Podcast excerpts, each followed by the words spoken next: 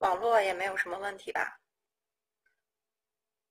因为我看到旁边咱们的这个进场人数啊在快速的闪动，我以为我电脑坏，我以为网络坏了呢。那么上节课结束的时候啊，这个一下课的时候，有的同学走的太早，然后呃不知道有没有有的同学和我一样犯了这个错误啊，就是想当然的以为他考的是那个嗯均衡规模，对吧？因为今年呢，就是今年的这套题，我是把就是课后的这些，呃，我们练习的真题都给换了，然后我忘记了，我想成了就是之前的一些题，之前考的是最佳规模，那么因为换了这道题我忘记了，所以这个题我想当然的直接选 C 了。这道题我们再仔细看一下这道题啊，所以我们课前呢这个呃就是。刚上课一开始，我们来看一下这道题。那么上节课讲呢，我们这个城市经济学的理论呀，它有城市有两个规模，一个是均衡规模，一个是最佳规模。那么在均衡规模的时候呢，集集聚力是等于分散力的。那么在规最佳规模的时候呢，是指是指那个边际成本和边际收益啊，它们两个相等的时候才是啊。也就是说，我们看一下上节课的这一章啊，那么。均衡规模啊，有两个指标可以控制，一个是平均成本和平均收益平衡的时候，另外一个就是城市的凝聚力和城市的分散力平衡的时候啊。那么城市的分散力啊，呃，那么上节课讲，它是随着城市的规模增大而增大。那么也就是说，我们的城市在刚刚成为一个城市的时候。那么它是凝聚力是非常大的，因为它不断的吸引人来。那么随着这个慢慢扩展之后呢，那么这些人需要再去市区的这个交通压力啊等等，就这些成本都会导致这个城市的分散力越来越大。那么会达到一个平衡点。那么所以也就是说，均衡规模的时候，他们两个达到了平衡。那么最佳规模的时候，肯定是凝聚力还要大于分散力的时候。那凝聚力还要大于分散力的话，也就是说城市规模要继续扩张啊。那么因此，我们来看一下前面的这道题，大家重新选一下，这个应该选什么？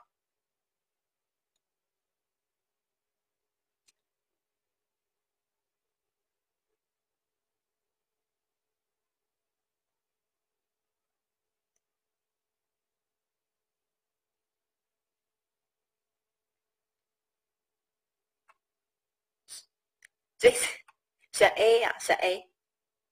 这个最佳规模呀，也就是说，咱们上节课讲的时候，城市的最佳规模呢，是在这个城市它实际的这个呃不在不赔钱的状态下，就是城市规模它扩展到一定程度了之后呢，它就会这个嗯没有收益了。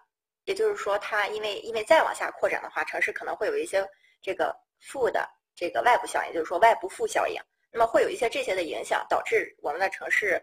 啊，就是政府，那么需要拿出一部分钱来，可能来治理交通这个拥堵呀，治理这个垃圾污染呀，治理这种呃绿地呀等等这些这些这些措施。但是我们实际上能感受到的呢，是这个城市它还是在赚钱，对吧？就是当时那两两个图，对吧？哎，没，我这个图删了。当时那么那两个 AC 什么 AR 的图，那么这个点呢是城市的这个。均衡规模这个点呢是城市的最佳规模，也就是说，当我们城市到了最佳规模的时候，我们实际在生活在城市当中的人是感受不到的。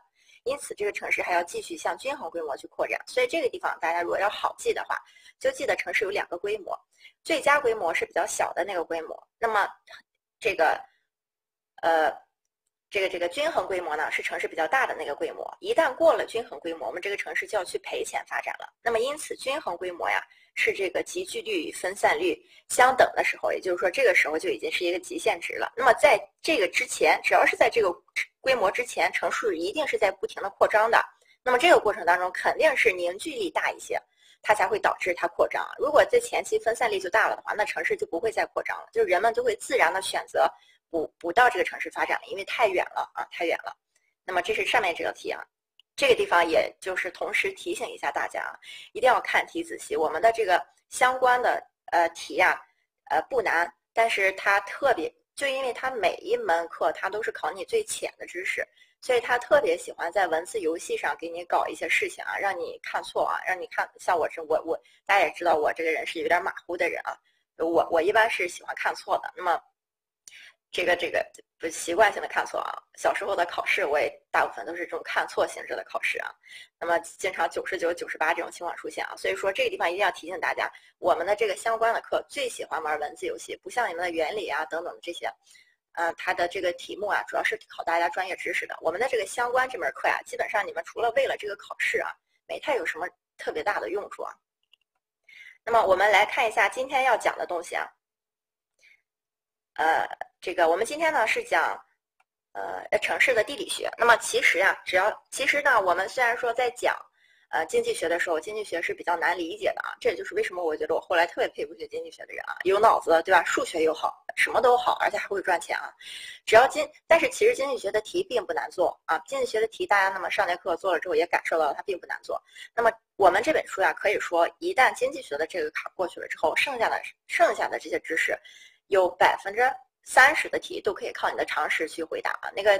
一般错误选项非常明显，或者说正确选项非常明显，那么剩下的呢，也基本上跟我们的专业知识是非常相关的。那么我们的这个这期这节课讲的城市地理学啊，一点都不难啊，特别简单。然后考的题呢，也这么多年来基本上没有变化啊。最多就是就是他把这个例子给你换了，比如说前些年他可能考你十二五呀，给你的这个政策是什么什么，那么下列哪项是不对的？这种情况下，你就不要看前面那个政策是什么，它就是为了考书上的这个知识点，前面都是为了迷惑你的。那么我们的城市地理学呢，可以看到，呃，那么就是城市经济地理，还有我们这个接下来要讲的这个城市社会学啊，都是上升到了十分的高度。它这十分呀。都是加在了一个多选题上，这个多选题没有什么难度，它就是把本来考单选题的题放到了多选题啊，本来是选单一选项的，让你选多个选项而已。当然，这对你做题来说是有一定难度啊。那么多选题还是这个原则，大家能，我们一般都是二到四个选项是正确啊，不会出现，嗯，不会出现一个选项啊，更不，更是一般不会出现五个选项的这种情况啊。那么在这种情况下，虽然说这个。多选少选都不得分，但是根据我们历年来这个考题的规律来看，那么它你最好啊，如果有一个不确定的话，你不要去多选它啊，你宁愿去少选它啊，那个那个正确的概率更高一些啊，更更高一些。那么像这个我们的这个之前呢，正好最近也参加了一些这个咨询师的一些这个就是工程咨询师的一些一些他们的这个授课的一些这个。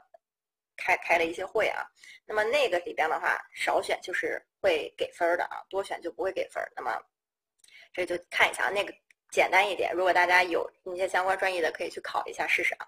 那么我们今天讲城市地理学呢，一共有六大方面的知识。第一个是城市地理学的基本知识，那么第二个是城市的形成和发展，第三个是城镇化的基本原理。啊，第四个是城镇地域空间的演化规律，第五个是城镇体系，呃，城这个区域城镇体系的一个基本理论，第六个就是城市地理学的研究方法。那么在这六个章节里边啊。我们需要死记硬背的一个东西啊，可以说你毫不犹豫，你必须去死记硬死记硬背。基本上你死记硬背了之后，至少拿两分儿，就是第六章的这个方法啊。第六章的这个方法，如果说我们呃只需要给大家展示出背的东西来的话，其实我两页 PPT 啊，两三页 PPT 就给大家展示完了，就背就可以了。但是我觉得这种方法，你们尤其是现在才四月份啊，你们等考试的时候就基本上要忘了。那么今年还不知道会不会推迟考试，对吧？今年那么目前。四五月份、五六月份的这层大型考试全都推迟了，那么所以这个地理学这个地方呢，最主要的你要记的就是它的这个研究方法必须要记住。那么再其次的，对于基本原理啊，你要记住。那么每一条基本原理里边，它下面最直接的那三个黑体字啊，就是说相关的那个点是什么？至于剩下的，其实具体内容嗯，并没有什么特殊要记的啊。虽然虽然书上啰嗦了这么很多东西，那么我们一个一个来看城市学的基本知识啊，像这一页的基本知识啊。就是给你一个建立一个基本的宏观的一个概念的。那么首先，我们上节课讲城市经济学的时候说过，城市经济学的前身是城呃土地啊，土地经济学。那么这个呃城城市土地学啊，就是土地学对吧？那么它的分支呢，它是城经济学的一个分支啊，城市经济学是经济学的一个分支。那么我们的地理学呢，也就跟这个是相关的了。那么城市地理学肯定是地理学的一个分支啊。那么它以城市作为研究对象，侧重于。这个城镇区域的一个地理学的研究，那么我们的城市啊，它既有综合性，也有区域性的属性。那么它的综合性在于啊，我们的这个城市可能有好多个区组成，那么我们这城市有很多个功能组成，比如说这个居住呀、绿地呀，呃，像霍华德田园城市分出来的最主要的四大类，对吧？那么它们的一些不同功能的组合是具有一定的综合性的。那么它的区域性在哪呢？哎，这区域性就比如说城市有。呃，中心城市和城市中心，那么或者是说这个城市有某一个区域需要发展的特别好，那么其他的区域去辅助它，那么这就是一些区域性的一个特点啊，就它们区域性可能专业性就是某项工业呀发展的不一样，那么他们这个城市的职能啊可能不一样，那么这是它的一个区域性的特点。其次就是我们的城市是有历史的，尤其是中国的城市，对吧？上下五千年的历史啊。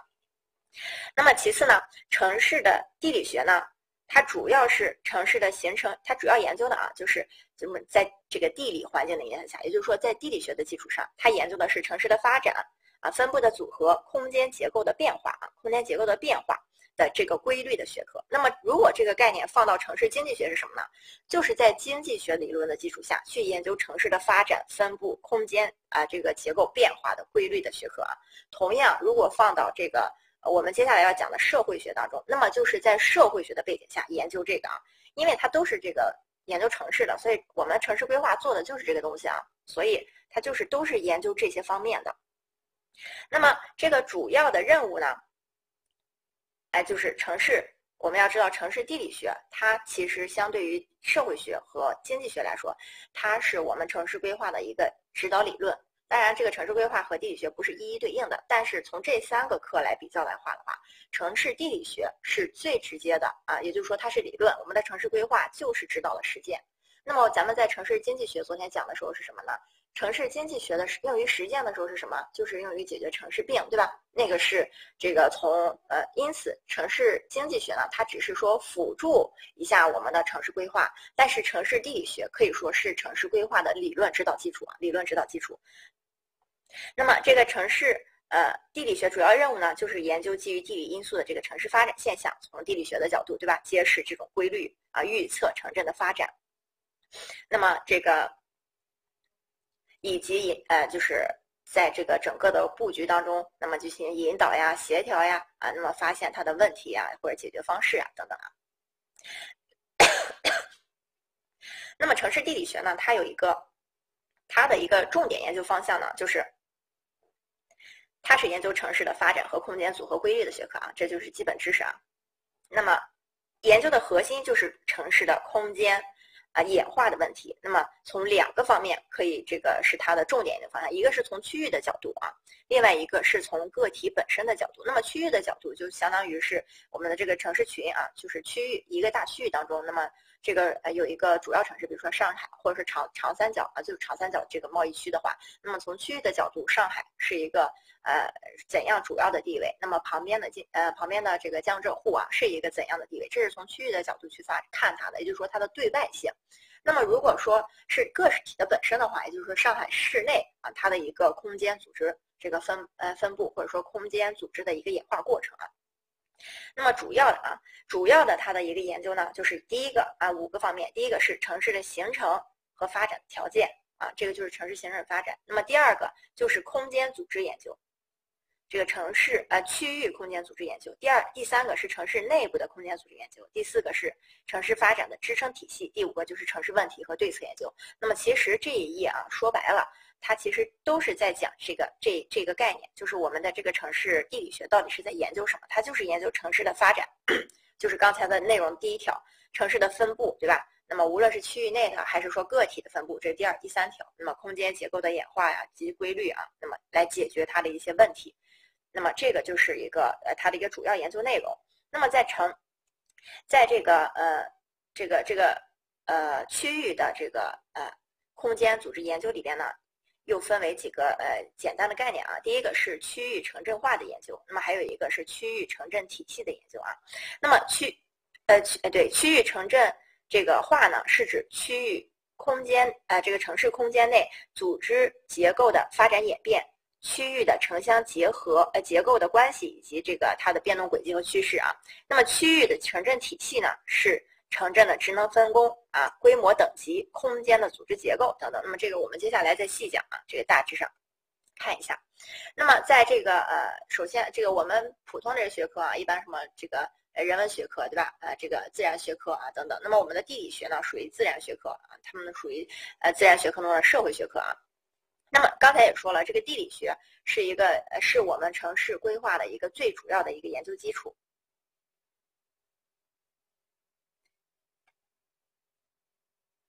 呃，我 PPT 怎么翻？怎么怎么怎么叫翻的太早了？这个你那儿可能是网不好啊，我这个是按照我的说话规律在翻的啊。这个呃，想说什么来着？啊，城镇城城市的这个地理学啊，它理论性非常强啊，它主要就是我们的指导手段。第二个啊，城市规划它是一个方，它主要是一种方法和手段，也就是说，基于上面的理论，那么对这个社会。呃，对我们的这个城市进行一个全面协调发展的这么一个规划啊，那么它主要是一个方法手段。那么城市地理学呢，为城市规划提供理论基础，应用于城市规划、国土规划、区域规划等等。那么城市规划反过来，那它既然是一个实践，对吧？它就是为这个理论去提供研究课题，到底城市当中出现了什么问题啊？那么地理学的去研究一下啊，提供研究素材啊，或者说实践验证啊，那么这个呃不断的进行这种完善。当然，这刚才也说了，他们两个之间不是一个一一对应的关系，它就是，呃，就是可以说城市地理学的一个方面。因为城市地理学还有什么？比如说一些呃地质呀，或者是景观呀等等啊，这些都是它的这个呃，呃城市的地理学的一个范围。所以说，我们的城市规划只是地理学一个方向的一个呃实践。那么城市规划也同样，我们城市规划那么还有其他的方面，比如说这个呃这个城市的供水供电呀等等的这些啊，那么。这个地方城市规划只是在总体布局啊，这个城市的发展规律啊等等的这个方面是地理学的实践。那么它当然还有其他科的实践啊，因此它俩不是完全对应的理论与应用的关关系。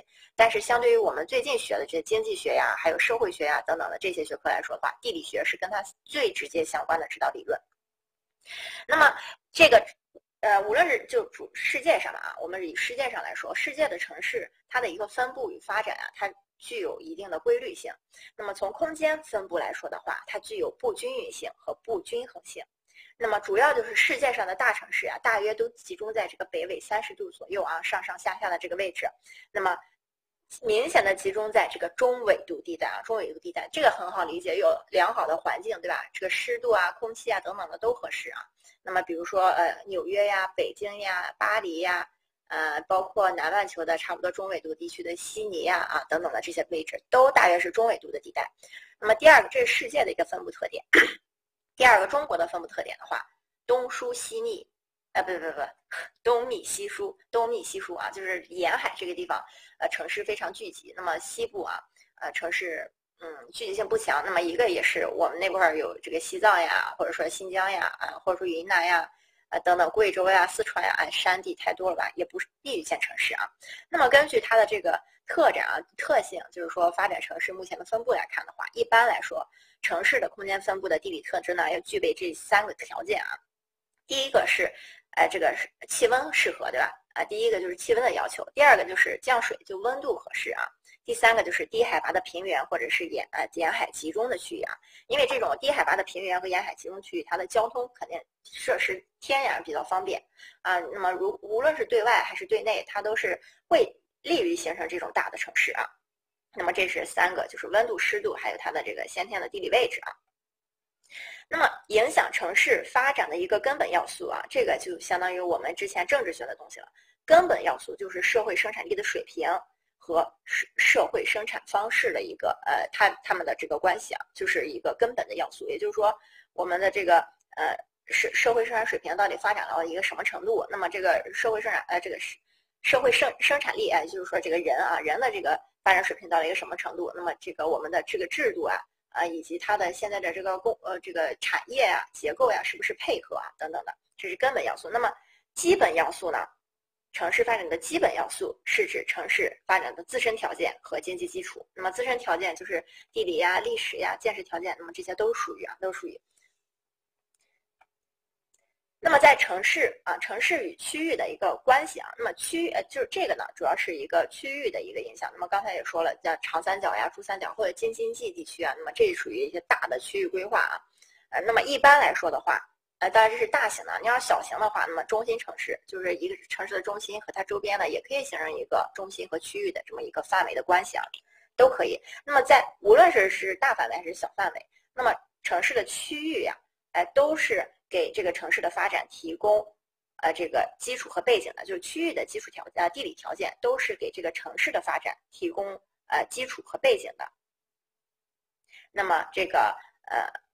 它它们两个的关系主要有两种，第一个是城市与区域的自然地理条件的关系啊，也就是说，呃，是不是比如说是不是有矿呀啊，或者说交通发不发达呀，呃，是不是有基本的这种呃设施呀啊等等。那么这个是第一个，第二个就是城市与区域经济条件，呃，它的呃这个与区域的经济条件有关系。刚才上面一个是地理啊，这个是区域的经济条件有关系，也就是说我们的这个呃城市的呃这个区域里边，就是说除了中心城市，也就是说旁边的腹地啊、辐射地带，那么它有没有一个充足的原材料呀？哪怕是充足的电能、水能啊，这些都是一些呃这个保障啊。那么水能的话，当然属于这个呃自然条件里的，就是说这种他们把它。呃，能够给城市供给的这些东西，那么分为了自然和经济这两个部分。那么主要呢，它们两个主要关系呢，就是这个地理关系啊，地理呃呃自然条件啊，自然地理条件啊，是它的一个主要关系。那么城市只有区域，呃，这个提供的呃城市只有这个为区域提供服务呢，才能够形成这种呃这个发展的一个动力与保障啊。那么在城市与区域的关系当中呢？就是有这种呃城市发展的根本性的支撑条件和动力保障是什么呢？就是第一个就是区域的经济资源啊，区域的经济资源；第二个就是经济的发展基础；第三个就是交通设施啊，交通设施要想富先修路，对吧？啊，这个这些就我没有跟大家说要背的地方啊，你们就是去看一下啊，区分一下就好。那么我我说要背的地方，大家才是重点去记的啊。区域的这个根本条件呢，就是经济资源啊，这个经济发展的基础，呃，这是发展的根本性支撑啊，经济条件。那么发展性基础还有它的一个看一下交通是否便利。那么城市的性质啊，与主要的发展形象都取决于这个全国区域内的劳动，呃，分工中的地位和作用啊，对城市的职能和规模那么有重要的影响啊。城市的性质，那么我们一会儿会讲啊，这个地方只是。呃，就是因为前面嘛，它有一个大概的统说啊，需要给大家讲一下。那么地理位置呢，对城市的形成和发展是嗯非常重要的。那么刚才说了一个是什么温度呀、湿度呀，或者说它的一个区域内的一个能提供的自然或者是经济的条件啊等等啊，都呃非常重要。那么城市的地理位置呢，是城市及其外部自然、经济、政治等客观事物在空间上相结合。那么有利的结合即成为有利的啊地理位置啊，促进城市的一个发展啊，这个是一个呃大概的。那么这个地方啊，我们就需要哎，这是我们这个地方第一个需要记的啊，就是我们的这城市啊，不同的地理位置呢，为城市的这个呃这个这个发展呢有不同的影响。那么主要有呃哪三个呢？第一个是城市呢是具有大中小位置的，第二个是。城市的城市及其其腹及其就是它的腹地之间是有一个相应相对应的位置关系的。第三个是作为区域的中心，也就是说城市了，作为区域的中心，那么城市与外部的一个交通联系是必不可少的。那么这个我们一个一个来看啊，城市呢，它的这个大位置、中位置、小位置，不是指它的这个就规模的大小啊，而是指它在这个生生态位或者说在我们的这个社会当中的一个位置关系啊。那就比如说。像北呃上北上海北上海这种城市吧，比如说像上海，那么上海的话，它在一个呃大的位置的话，就是说它如果是大的区域位置来看的话，它是一个我国的经济中心啊，对吧？那么上海的这个呃呃这个这个这个金融业非常发达，它是我国的金融中中心，这是一个。它的大位置，那么它的中位置是什么呢？那么它在长三角流域啊，也就是说，呃，这个长江三角洲的这个流域，那么江浙沪呀，他们都是以上海为为依托啊进行发展起来的。那么因此，上海的这个位置对于这个片区长三角片区，它也是一个非常重要的一个核心位置，那么或者说是一个中心城市的位置。那么这就是一个中位置。那么它的小位置呢？哎，就比如说上海，嗯，它自己本身，那么它。呃，具有呃，它它的一个城市的功能，或者说城市的一个性质啊。那么这个是呃，这个它的大中小位置啊。那么第二个是城市，第二个是城市呢和它的腹地之间相对的一个位置关系。那么它这种位置关系啊，主要就有两种关系啊。第一个是中心与重心的位置关系，第二个是临街与门户的位置关系啊。那么中心与重心，我们以呃这个呃中国为例啊。我这个中国地图画的不是很好啊，就大致上的这种这个感觉的啊，啊，那么我们的北京呢，首都是在这个位置，这首都显然不是在我国的这个中心位置啊。那么由于刚才我们也说了，这个我国的这个城市呀是往这边偏的，对吧？这个呃西疏东密，所以说，其实我们的中心北京它是一个重心位置啊。那么当时建国的时候，我们的这个重要的重工业产业也都在东北地区啊，所以是往这边偏的。那么这就是重心位置。那么如果假如说当年我们选这个呃城市呃这个首都的时候没有选在这儿啊，我们选在了西安的话，那如果选在这个位置，那么它就属于一个中心位置啊。那么如果说这个省会或者是首都选在中心位置的话，其实它是利于它的一个对全局的一个呃这个把控的。呃，就是说它到哪个地方的距离都不是太远啊，也不是这个呃，也就比较方便。那么也就是说它是这种呃，这个大家的相互的这个联系可能会更好一点啊。那么重心位置的话，显然是偏重了。像我国这种情况，那么可能重心的位置啊要更好一点，对某一些区域有所偏重啊。我选在南京也是属于一个重心位置啊。那么就是。这个中心啊，主要就是一个，就是相当于一个区域的中心。比如说我我们的一些省会，好像好像是河北的这个省会石家庄，好像就是一个比较中心的位置，对吧？我如果没记错的话，那么像福建的省的省会，这个福州，它其实就是比较偏呃这个边缘，这个就偏海边一点的这个位置啊。福州就不是在福建的中心位置啊，是吧？就是这个是重心重中心啊，第二个位置的区别就是临街与门户。这个临街与门户其实是一种感觉了啊，就是对外交通的那个点。那么临街呢，一般是指呃这个呃就是临街呢，一般是呃比如说这是一个中心城市，那么这是它的一个腹地啊，那么它们两个之间的这个交通的这个口的这个边边的这个位置啊，或者这个边边的位置，这个叫临街的位置，也就是说它们。呃，内部之间啊，相互交接的一个位置。那么门户呢？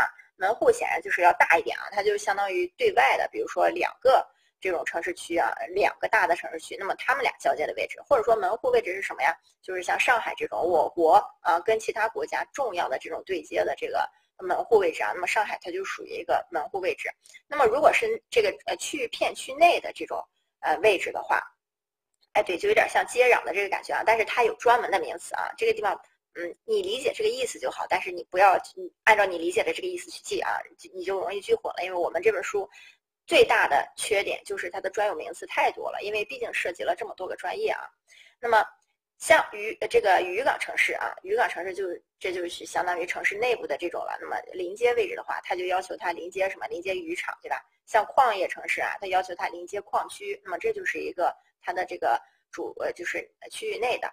那么像这个耗电啊、耗电能的城市要临接呃临接这种廉价的电源池啊、电源地，那么比如说这个靠近三峡呀，或者说靠近什么发电厂呀等等。那么像河口的位置，哎，河口的位置呢，就比如说，呃，就是什么入海口呀啊等等这些河口港。那么这些是一些重要的门户位置，一般就是一些对外的啊，我国的一些重要的这个河口港，包括呃大连港呀、呃烟台港呀、呃嗯。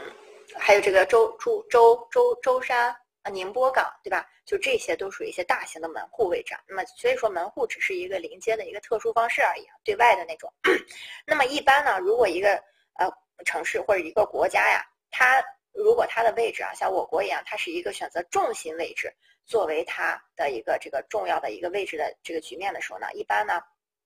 那么它为了方便与内部或者是外部的连接的话，它也可以有一个双中心，那么也可以多中心啊，就这种，就你可以有多个中心，呃，这个是没有问题的，可以设一正一负呀，双中心的局面啊。那么这种情况，那比如说我国的这个地图里边啊，呃，这个这个这个这个，呃呃，优化更不好了啊。我国的这个地图里边，那么这个地方是北京，那么我们的西部啊，西部的重要的大城市有什么呀？西部的哎，一个西安对吧？西安属于这个。中西部的一个非常重要的一个城市，那么像其次西南部的重大城市是什么呀？呃，这个呃呃成成都啊，成都。那么当然了，那几个四个这个直辖市就更不用说了，对吧？那就更更加也是一开始我们就定了这种重要的城市位置啊。那么这个是第二个，就是城市与它腹地之间呃的一个相对关系。那么第三个呢，是它的一个交通作用。那么刚才说了，当两个不同的区域进行对接的这个接口啊，就是同学说的这个接壤的这个位置，它都会形成一个比较特殊的这种呃城市，或者说会利于发展城市。更何况，如果我们是这种呃大的，就是如果说有水利呀，或者是河运呀、海呃海运呀，呃以及这个铁路啊交呃端点或者是中间的一些交叉点。那么这些位这些位位置啊，一定会成为一些很重要的城市。那么这里边最主要的，我们依河而建的一个比较大的城市，那就是长呃武汉，对吧？武汉。那么由于长江呃在这个地方的这个。呃，河流呀，或者说长江贯穿了这个整整个中国的这个上北下南所系有的东西这条河啊，那么它而且它又流量比较大，非常利于走船，所以武汉这个城市的发展跟长江有密不就是密不可分的关系啊。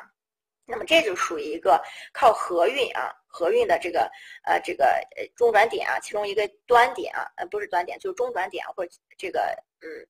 哎，对，它就属于这个中转点啊，等等的这种，它发展起来一个城市。那么河运还有什么地方也可以发展起来？比如说端点啊，那么河运的端点，像长江的端点应该是上海，对吧？那么这是一个端点。那么河流的交叉点啊，这就是黄河、长江、没交啊。那么比如说一些呃河流的交叉点啊，尤其呃，我实在是对这个河流不是很熟啊。那比如说，假如说啊，什么？怒江呀，或者说和澜沧江呀等等的这种交汇的地方啊，或者说淮河呀和这个呃这个这个这个长江的其他某这个某些支呃这个支河啊交叉的点，那么这种位置啊，因为它非常就就水运很便利啊，所以说它非常形成。比如说我们以前修的这条古代修的这条人工河京杭大运河，对吧？它就把杭州给带起来，那么这也是一个端点的位置啊。那么像河曲的位置啊，这个其实是因为河曲的位置就是说河弯曲的位置。那么像黄河呀，它有一个非常呃著名的一个河曲的位置，就叫这个呃就在内蒙，对吧？在内蒙那个地方有一个河套，呃是在内蒙，内蒙还是新疆？内蒙啊，河套平原，对吧？那就是因为河一旦弯曲的地方呀，就是它容易形成冲积平原。那么冲积平原的话。啊，它就会这个水土滋润的都比较好啊，这个农田呀、农业呀发展的也比较好。那么这种地方啊，它也会哎利于它形成这个城市啊，包括这个河渡口呀等等。那么航运啊，什么海海岛呀、这个海湾呀啊，像我们这个中国的这个呃渤海湾啊，渤海湾这一圈的话，那么它都属于这个啊航运比较发达的地方啊，或者像岛屿呀，像舟舟舟山岛群岛啊，舟山群岛这个地方。那么像铁路的话，它的一个主要枢纽、一般枢纽或者说次要枢纽啊、专业枢纽等等的这些，就是说铁路的通过位置和是端点位置都容易都容易形成一些大城市。那比如说，呃，像这个石家庄啊，石家庄作为一个非常主要的这种我们的呃这个铁路啊几个铁路交叉的地方，呃，就是大家都要通过这个点，那么往南往北往东往西走啊，所以说它通过这个发展起来。那么再比如说。这个云南呢，昆明地区，那么你们去云南旅游啊，那么大家一般都是坐飞机去了昆明，然后再嗯坐火车，那么再进入昆明的一些其他地方游玩。所以说这就是一个呃这个非常重要的靠铁路起来的一个位置啊。像端点位置的话，像这个什么，比如说火车呃到了连云港呀，或者说到了上海啊等等啊，那么它就没法再往海里开了，对吧？就已经到了这个陆地的尽头了，那么这就属于一些端点位置。那么这是。呃，不同地理位置为城市发展带来的一个影响啊，那么这三三个方面的一个影响。那么城市的这个呃城镇化呢，呃，我们接下来就讲这个下一讲城镇化的这个地方啊。城镇化呢，那么首先就是或者是大家平常叫一般，我比较喜欢叫城市化啊。那么它是根据这个人口在全社会的占比例的这个提高啊，主要是看人口的。那么城镇化呢？呃，是是人类进入这个工业时代以后，那么经这个社会的经济发展从农业啊开始慢慢下降了啊，那么非农业就是说工业的比重上升的一个过程。那么这个其实也就是上节课说的这个城镇化啊，或者说这个工业化和城镇化就是同一个过程的两个不同的侧面，对吧？那么一般城镇化呢，我们用城镇化率或者是城镇化水平去表示的啊。城镇化率就是咱们平常说的城市化，城镇化水平呀，就是跟它其实差别不大啊，就是只是。呃，它是城镇呃区域内的这个城镇实体地域的人数占总人数的这个百分比啊。那么城镇化的城镇化率的话，我们一般是做那个户籍的那个那个人数去确定，对吧？农业户、非农业户口啊。那么这个城镇化率呢，主要是实体地域内的人数啊。这个实体地域我们一会儿会讲，它其实就是指城市真正的那个建成区。啊，城市真正的那块儿就是我们所想的这个市中心啊，呃，就是城市市区的这个位置啊，就是实体地域。那么这个我们继续啊，那么靠这两个来表示城镇化。那么这一节里边啊，第二个一定要记清楚的啊，或者说分清楚的地方就是这个地方啊，就是城镇化的一个基本原理啊。呃，不不不是城镇化的这个类型啊，类型。类型呢，一共有呃，就是两个两种分类方式吧啊，所以说一共你要记四种类型。那么到这节课我们后边的时候啊，还会有一个城市的一个。一个分类的情况，这六个特别容易混啊，特别容易混。但是我们现在一个一个讲，那么第第五、第六个先不加进来啊，有呃特别容易混。那么我们先把第一个，就是这个城市城镇化呢，它分为向心型的城镇化和离心型的这个城镇化，这个非常好理解，这两个很好分。向心型的城镇化就是指中国的这种呃大规模的这个城市化，呃城这个城城镇化，就是说我们中国的城镇化不是呃是。中心集聚力很强的，比如说，虽然我们一直都说北京是一个呃，这个就是摊大饼式的发展啊，但是北京市中心的这个凝聚力一直都是很强的，它就是因为这个。哎，又回到上节课的这个知识点啊，就是因为集聚力一直大于它的分散力，即使现在分散已经分散到了河北地区啊，它的这个集聚力还是很大的。像沿着北京这一圈的河北地区的房价都涨起来了，对吧？虽然它处于河北的地界，但是它依然因为这个北京的这个凝聚力而涨起来了啊。那么，所以说北京的这个市中心呀，依然是非常有凝聚力的，它大家都是想往市中心走的，这就叫做向心型的城市化，就是说是被迫啊往外走的。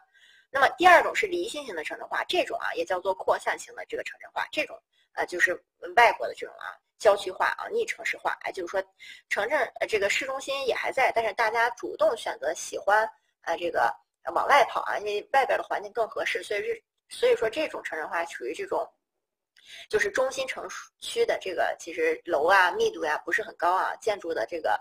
呃，这个集中性也不是很强。那么，比如说用外国的城市来举例的话，像纽约，它就是属于一个向心型的城镇化。那因为纽纽约的这个曼哈顿地区啊，属于纽约的中心地区，对吧？它楼的建筑密度是非常高的，可以说现在是全球呃这个所有国家里边，那么那块的密度是最强的。那么如果说其他地方的话，像美国的一些其他呃这个工业城市啊，像呃这个底特律或者是。呃，这个这种亚特兰大等等的这种城市，嗯，它往往是个老城区啊，或怎样的啊，中心城市治安啊等等都不是很好，大家现在都住在中心城区了，反而郊区的一些位置呢，因为它的环境自然或者说这个社会背景比较好，那么发展出了一些高层的建筑啊，啊，那么这个就叫离心型的城市化，也就是说城市中心还是在，但是已经没有什么凝聚力了，这是这一种啊。那么向心型的城镇化呢，是使城镇的土地利用率密度越来越高。啊，向立体式的发展，形成各种中心、各种 CBD 啊。那么离心型的呢？哎，是指外围的农村啊，呃，已经没有农村了，就是都改成房子了呀，或者是怎样的。但是它的利用率其实很低啊。就中心，它不是因为利用这个利用率不够而发展的，而是因为就是大家想往外跑，把这个地面占得越来越大嘛。所以像亚特兰大呀等等的这些城市，它还是面积非常大的，但是其实它的城市性并不是很强了。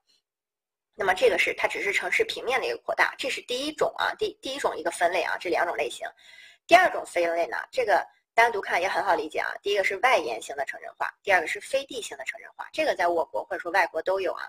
外延型的城镇化就是最好的例子就是北京，对吧？那么这所以说上面这个类型和下面这个类型啊可以重复啊。北京既是一个向心型城镇化，它也是一个外延型的城镇化啊。就是外延型的城镇化，就是往外扩展啊，不停的扩展，不停的扩展，摊摊了一个大饼啊。那么它是一个连续扩展的，中间没有没有间断。非地形的城镇化呢，哎，就是指我们的这个城镇化呀，是这种卫星城市的发展啊，这是中心城区，哎，不知道可能是因为地这个受地形地界的限制呀，或者是呃什么限制啊，那么它画了一个卫星城，中间有一段啊这个断开的区域，但是这还是一个城市。它还是比以前这个一个这这块扩展了，对吧？这种就叫非地形的城镇化，就卫星城呀，或者是迁都啊，像古代的时候，这个呃，嗯唐嗯唐呃这个宋朝啊，从南京迁都北京啊，或者说什么从从这个以前从西安迁都洛阳啊等等的这些啊，那么这些都是一个呃都属于一个非地形的这个城镇化，那么呃这种城镇化呢，哎一定要看一下啊，无论是这个呃。呃，它呃想说什么来着？啊，这是这两种神话，他们是根据这个城镇化在往外扩展的时候是否连续去进行分的类啊。所以说第一个和第二个不矛盾，某一个城市可以具有这两种特点的啊。那么，比如说像这个有有一些，比如说呃云南的昆明地区啊，那么昆明的地区呢，因为它这个就在滇池旁边，对吧？滇池是我国一个重要的高原水水域湖泊啊。那么这这个是左边这个是城市啊。那么所以它这个城市在向发展的时候呢，啊向向外发展的时候呢，它就它就不敢再贴着滇池发展了，于是它就断了这么一截啊，向它的这个郊区呃成贡啊等等的一些地区去发展的。那么这种啊。它就属于一个卫星城或者说非地型的一个城镇化，啊，那么一般呢，这种外延型的这个城镇化的边边缘地带啊，啊，这种都叫做城乡结合部啊，哎，也就是说咱们就是就是咱们平常口头上说的那个城乡结合部，也就是说这个边缘地带，就外延型的这种边缘地带，那么人口呢仍然向中心区的聚集，要向中心区聚集啊，就像北京，对吧？那么边缘地带城乡结合部有什么特点呢？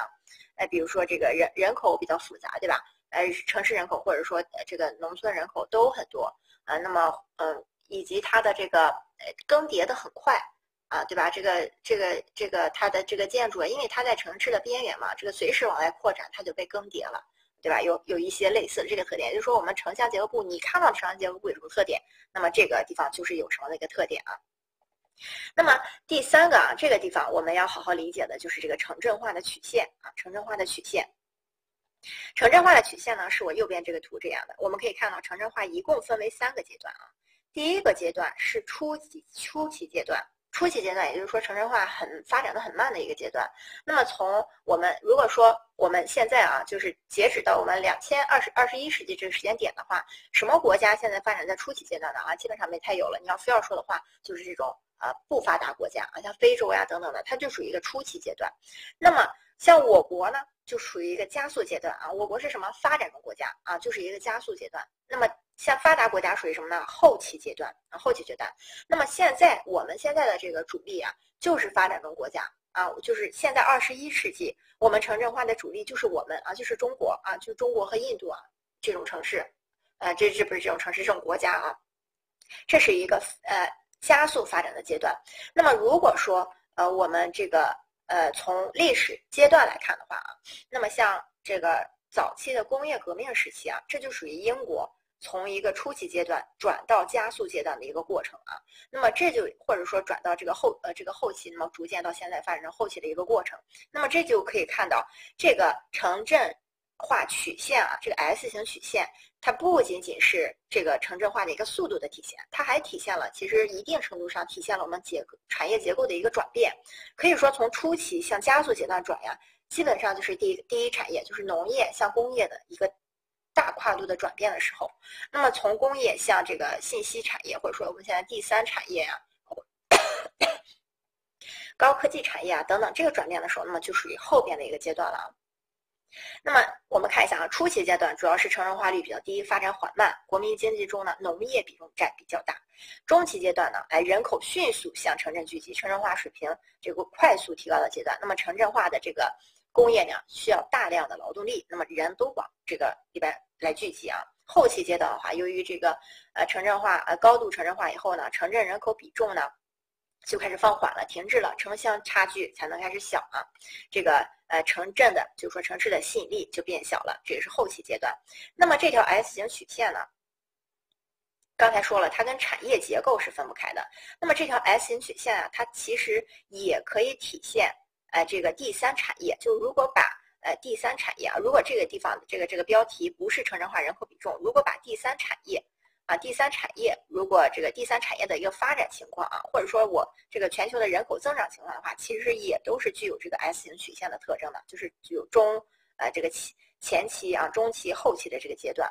那么这个地方我们还要注意一点，就是在这个加速阶段啊，它其实有一个特别的点，就是中间这个百分之五十这个点，一旦过了百分之五十呀，虽然还是一个快速增加的过程，那么我们要先知道啊，在这这个点啊，就是说我这两个蓝点啊，这是。这是两个首先的点。那么从过了第一个蓝点初期阶段之后，我们的这个城镇化人口的速度是急剧增加。那么在过了第二个蓝点之后呢，我们的城镇化速度开始缓慢了，非常缓慢了。那么我现在标出来这个红点呀，可以说是它的一个加速度变化的一个转折点，就是说以前同学都叫它拐点啊。那么也就是说，在这个这个这个百分之五十之前呀，我们的这个人口增长的加速度是一直在加的。那就是说城镇化人口。不是说它这个城镇化人口的数量在增加，而是说它的这个增加的速度啊，就是说这个加速度 a 啊，这种咱们以前学过物理加速度这个这个地方啊，这个加速度 a 是在不断增加的，过了这个点加速度 a 其实没有那么快了啊。那么这个是呃对斜率的意思啊，斜率的意思。那么这个是城镇化的曲线啊，城镇化曲线可以看到城镇化的曲线这三个阶段啊，以及这三个阶段目前的主力是谁？啊，对吧？那么这三个阶段哪个阶段是一个发展最快的时期？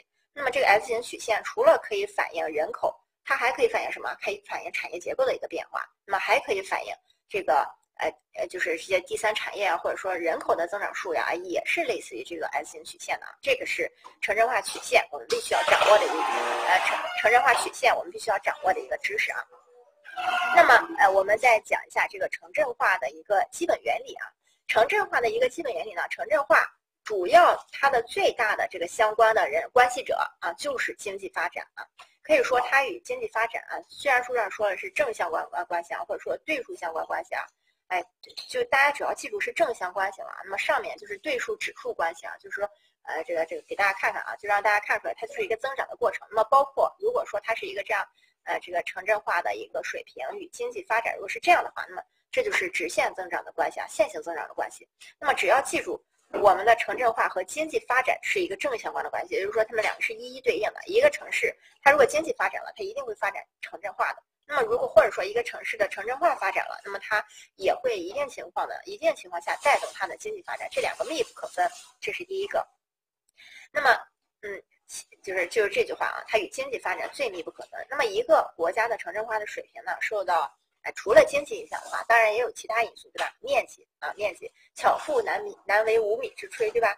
为什么当年日本要来侵侵呃这个这个侵略中国啊？就是因为土地面积太小了啊。那么人口的多少，对吧？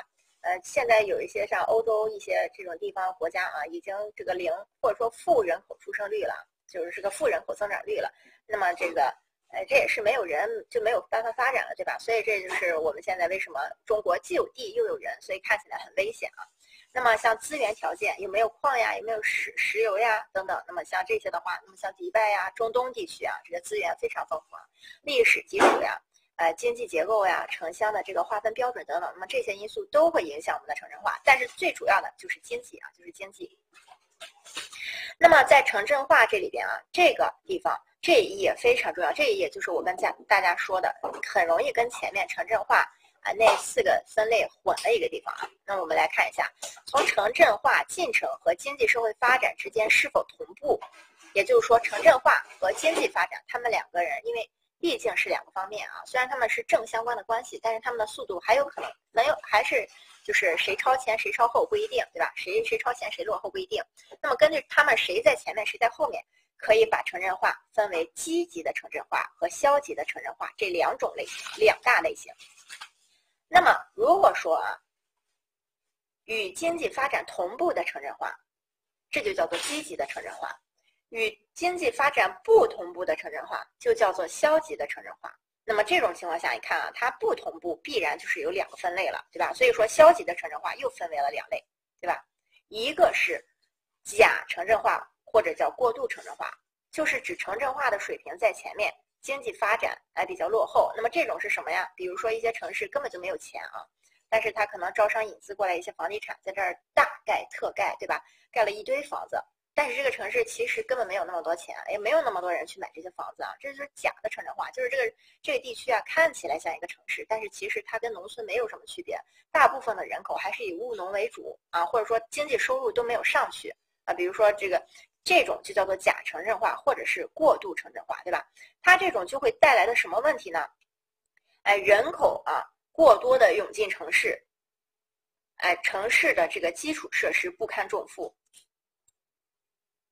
呃呃，我是不是这个这个这个这讲反了？是不是？先于呃城镇化，先于经济发展水平啊？对对，就是这样。这个第三个呢是城镇的就业不充分啊，就业不充分。第二个呢是低度的城镇化，低度的城镇化，也就是说它的这个滞后于经济发展水平，就是说城镇化比较低。那么什么地方会有低度的城镇化呢？就比如说一些矿业城市，或者说石油城市，这种城市呀，往往它的这个经济收入非常高，因为这个城市这个你像它这种产业往外卖啊，交很高的税的，所以这个城市啊，或者说这个政府非常有钱，但是呃这个呃人民啊人民不太有钱啊。那么这种情况下就叫做低度的城镇化，往往会导致城市的产业协调不发，呃，这个产业发展的不协调，对吧？像一些重要的一些像大庆呀等等这些地区，完全的一味的啊，或者说像鞍山，对吧？这种呃专门发展鞍钢啊等等的啊这种地区，那么发产业发展不协调，城市的服务能力不足啊，服务能力不足，也就是说它经济到了，但是它没有建成城市，它这个城市里它的虽然说它这儿叫一个城市啊，但是它城市里面可能基础公共设施呀都不。都没有，那么像什么文化中心呀、广场呀，可能也不配备，这就属于一个低度的城镇化。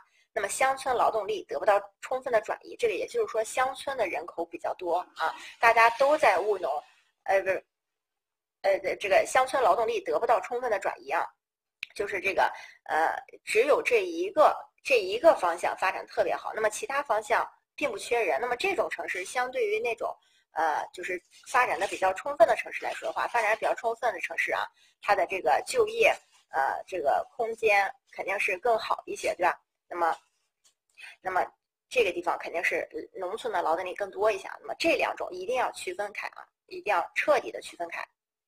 这个地方每年都会考啊，每年都会考这个这个这。几种城市城镇化啊，包括它下面的这个特点啊，包括我没画黑字的这个这个也非常重要啊，这个我没画红的这也非常重要啊，所以说大家一定要看清楚，城镇化根据它与经济水平的一个发展速度分为两种啊，第一种是积极的，积极的就是同步的，第二种是不积极的，不积极的就叫做病态的啊，病态的消极的城镇化，那么这里边又分了两类啊，假的城镇化啊，也叫过度城镇化。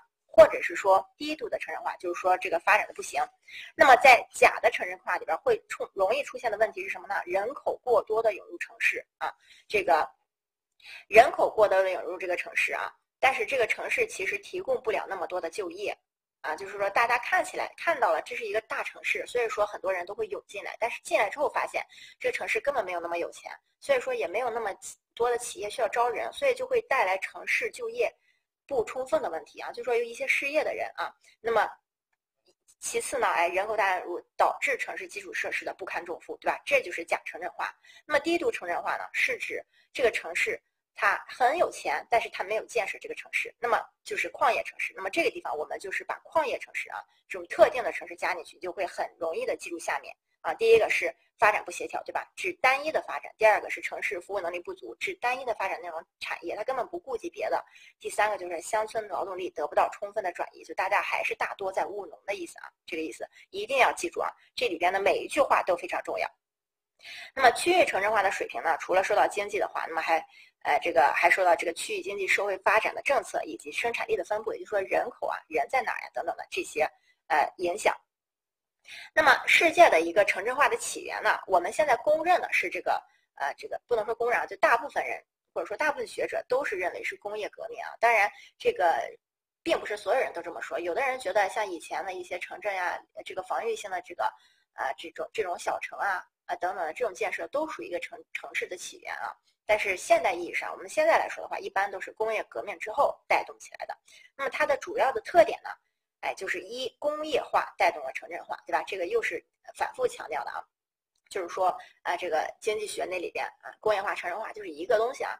第二个，空间分布啊非常不均衡。那么这个主要是因为这个城镇化呀，它肯定是从因为这个我们现在认同的就是工业化带动城镇化，所以它的不均衡是在哪儿呢？就是由工业发有工业发展的地方，那么才有城镇化。那么由这些地方慢慢的带入了到了其他地方，比如说像英国。作为世界上第一个高度城镇化的国家，之后它带动了法、德、美、荷兰、比利时啊，带动了欧洲一系列或者欧美一系列的国家相继开始工业革命，然后达到了这种高度城镇化。然后他们又干了什么坏事呢？哎，对，继续全面的铺开殖民到这个亚非地区啊，也就是说我们和非洲人民啊，这个这个印度人民从这这些里边啊，把这个工业化带到他们那些地方去。那么这个导致了。可以导致现在看到欧美的城镇化先发展起来了，他们那儿城镇化率高，我们这儿城镇化率低。那么像现在非洲一些他们没达到的地区，城镇化率更低，这就是一个空间分布的不均衡。第三个特点就是一元的封建城市啊，又是指我们亚非地区啊，对吧？清朝的时候，那么我们本来是好好的清朝，对吧？一元的封建城市就是一个主体，那么逐渐转成了封建城市和近代城市并存的一种二元结构的一个转化啊，这个是。现代意义上城镇化的一个特点。那么，第二次世界大战之后呢，可以说城镇化才真正的成了一个世界性的一个规模啊。那么，在在这个当代城镇世界城镇化的一个特点是什么呢？哎，第一个是。发展中的国家是现在啊，一定要记住这是当代。那么发展中的国家是现在的主体。那么如果说从历史来看的话，英国是第一个进入城镇化或者说实现城镇化的一个高呃高度城镇化的一个国家啊。现在的话，发展中国家也就我们是主体。第二个，大城市呢快速发展趋势明显，那么大都市带得以形成。大城市就是指这种啊纽约呀、东京呀啊像北京呀等等这种大城市啊。那么大都市带呢，哎比如说。呃，江浙沪包邮地区，对吧？这就属于一个大都市带啊，或者说这个珠三角地区啊，什么深圳呀、广州呀、香港呀、啊澳门呀，那么它们形成一个都市带。那么其次呢，郊区化，这主要是说国外了。那前面的话，你就可以套入我国的情况。第三个主要是国外啊，像这个什么郊区呃逆城市化的现象的一个出现啊。那么这个第四个就是发展中国的国家的这个城镇化的这个城镇化呢，主要是以人口从农村啊转向城市。的这个迁移为主啊，它不是以城市建设，其实它是以人口。那么我们现在我国在统计这个城市城镇化的时候，其实也是在统计人口，对吧？那么这就是为什么前面说了，还有一个除了城镇化率，还有一个城镇化水平。那么城镇化水平呀，其实就是虽然也是依托人口的数据去建的，但是还是在城市建成区的这个概念上去想的啊。那么第五个就是经济全球化和世界城市体系的一个建成。那么也就是因为这个经济全球化、世界经济体系，那么。导致了我们今年都待在家里了，对吧？那么这个这也是可以说是一个世界城市化带来的一个呃，就是肯定是大家都共通在一起了，对吧？那么这里边呢就要分了，世界既然是当代世界全都进行了城市化，那么它肯定有好有坏，有等级的区分啊。那么根据职能或者说等级特点呢，我们可以分为第一类全球城市啊，第二类亚全球城市，第三类有较高国际性生产装配的城市。那么这个这三种城市就是三个等级，最高等级的肯定是全球城市。那么像呃像这个北京呀、纽约呀、啊这个呃东京啊，像这些，或者说啊伦敦，那么这就是一些全球型的城市。全球型的城市就是发展的很全面，各方面基本上都有啊。然后不是以特定的某一个呃方向或者说某一个方面去发展，就叫全球城市，就大型城市。我们现在能想到的大型城市，那。嗯，或者说巴黎啊，这种也是。那么像亚全球城市呢，是就是以某一个特长专门著名的，比如说，呃，像米兰啊，对吧？米兰的时装周其实就是米兰带动它经济发展最重要的一个产业。那么以因为这次的这个情况呢，米兰时装周大家也知道都快要破产了，对吧？那么这个就是一个亚全球城市。那么相对于这个，你像纽约的话，它既是一个经济中心，它也是一个时尚中心，对吧？那么，因此它呃，纽约还有一个什么中心？经济、时尚，呃，这个纽约还有好几个作用啊。它除了没有工业，其他的都有。那么它没有工业，不是美，不是纽约的错，那是因为美国把所有的这个破破烂烂的工业都给到这种发展中国家了，对吧？那么这个是亚全球城市。那么第三个具有较高国际性的生产装配性城市，对吧？富士康所在地的这些城市啊，那么广。广东的一些小城啊，或者是说像义乌呀，啊义乌这些装装配，呃这个呃手工业呀，零呃这个这些啊，呃呃对金融啊，那么像这些，那么它就属于第三类城市。可以说它这个城市其实还是很小的，但是它。具有国际性的这种生产装配的这个功能，也就是说它给全球提供服务的。像现在你如果无论你出哪个国家去旅游啊，你看一下你买的那些纪念品啊，百分之九十五后边背后都是 Made in China，对吧？那就 Made in 义乌，对吧？啊，都是义乌产的。所以说这种具有国际性的生产装配的城市，就算第三梯队的城市啊，就第三级。那么在在这个他们呢，哎，也就分为这个核心区。啊，这个半呃半边缘区和边缘区，那么根据这个从属关系啊，那么核心区的城市啊，呃就一般就是指全球城市或者是亚全球城市啊，这个一二梯队就是指上面的一二啊，它们一般就组成了核心区。那么半边缘区呢，一般就是哎小一点的亚全球城市啊，那么以及第三梯队的一些大一点的城市，那么它就叫做半边缘区。那么像第三梯队啊，就纯属可能一些小一点的就属于边缘区，这是它的一个大致上的一个分类啊。这个，那么在城镇化的一个呃，呃这个城镇区域的这个界定呢，实际上是各国按照各自的标准，这个区别城乡之后呢，呃，然后以人为划定的结果的。那么各国的标准不一样啊。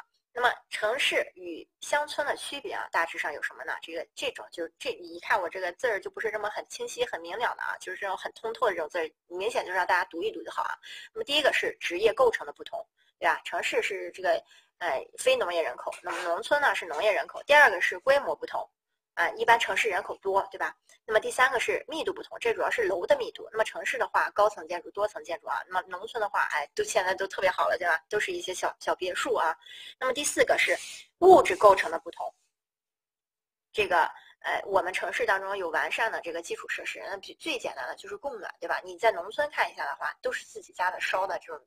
这个炕呀，或者说锅炉呀、土暖气呀等等啊，这个就比较呃，这所以说这也是区别啊，物质的构成不同。第五个就是职能不同。那么城镇一般是以工业、商业、交通、文教、文化啊等等这些为主要的措施，那么有一定的政治、经济、文化的中心。那么乡村显然就是主要就靠农业、林业、渔业啊等等这些。那么这是农村与这个呃这个区别啊。那么这个地方呢，我们先来解释一下三个概念啊。第一个是实体地域。那么刚才在讲城镇化呃水平的时候讲过，城镇化率和城镇化水城城城镇化率和城镇化水平啊，都是以人来分的。那么它们唯一的区别呢，就是这个实呃实体地域啊，城镇化水平是以这个实体地域的人口除以这个总人口的。实体地域是什么呢？可以看到，就是城市建成区它具有明确的边界啊，具有明确的。怎么听不到了吗？有这么多同学都听不到吗？我我我没有任何问题啊，这个地方。呃，那我那我就继续了啊。那么城市的实实实体城市的这个实体地域啊，主要是指这个城市的建成区，它的边界很明确。那么可以说，我们的城市啊，其实最主要的，大家能感受到的就是这个实体地域，它的这个好处。呃但是它呢，为什么我们实际上还是，嗯，就是有一些资料，或者说你看做一些研究的时候，很少有人以实体地域为这个界限去做啊？是因为实体地域啊，它历年的这个数据不好获得。你像我们这个城市规划，我们获得资料的时候，靠什么呀？靠这个年鉴呀。靠各个行政区啊，下面报上来的这个数据，他们都是有自己的工作地点的，都是按照行政区啊，我只统计这块儿，我管它是农村还是城市，我管它是这个农田还是这个这个城市的边缘，对吧？我都把它报上来，都算上，啊，对吧？所以说，以实体地域呃为研究的话，那么它的相对的统计资料呀等等的获取是比较难的。第二个呢，就是行政地域啊，行政地域，那么按照区这个行政的区划啊，那么这个显然就是。获取资料很很简单，那么每年的年鉴呀，统计统计这个统计的这个统计的这本书啊，统计年鉴或者说呃这个城市的年鉴等等，都是以实体呃行政地域去做的，所以说这个资料相对获取简单，但是它的缺点就是它其实不能是真正的表达我们现在城镇化的一个情况，因为它有很多就是比如说城市的这个呃郊区部分啊，它已经算作城市用地了，但是它还是在务农，对吧？那么这个是行政地域，第三个就是一个呃功能地域啊，嗯，还是没有声音吗？我我这我看一下啊，啊我讲完我把这一页讲完了，我们就休息一下啊，让我把最后一个讲完。那么这个功能地域呢，主要是指这种呃包括了中心城市和。外部与中心城市保持密切联系的这种非农业活动比重比较高的这个呃区域，嗯，那么县城区以及它外缘，呃的一些城市城镇的呃城郊呀，一部分的乡村地域啊都算。那么也就是说，功能地域是什么呀？我们城市的主要作用就是呃去发展啊，去跟经济相关的。也就是说，功能地域就是说我。这个旁边的一些郊区可能会给我城市提供一些资源，就是说他们之间有联系的这些区域啊，那么就叫功能区域。那么这个地方啊，你要看行政区域和功能区域谁大啊？这个不一定啊，这千万不要觉着那，好像功能区域就大，或者说要。好，我们继续讲课啊。我们讲课之前先回答一个呃问题啊，就是这个离心型城镇化和外延型城镇化的一个区别呢，就是嗯，外延型城镇化呀，它是具有向心性的，就是它虽然向外发展，就像北京这样，它虽然不断的向外扩展，但是它是具有向心性的，就是它还是中心区的建筑密度非常高。但离心性的不是，离心性的是大家都不喜欢再往外哎往中心区去住了，所以这个是离心性和离心性和外延性的一个区别。那么这两个呢，的确是很不好，呃，就是有一点不好分啊。但是你要知道，这两个的分类啊，是因是根据不同的这个。呃，标准去分的类，离心型和向心型是根据它中心区有没有凝聚力去分的，而外延型和非地型是根据它的这个往外扩展的时候有没有打断去分的啊。这个是，所以说这种外延型的和离心型的，它最本质的区别就是外延型的它有可能是向心型的，对吧？它有可能是向心型的啊，就是这是两种分类标准。那么这个呃，我在呃，能听到我的声音吧？有回音，刚才没有回音吗？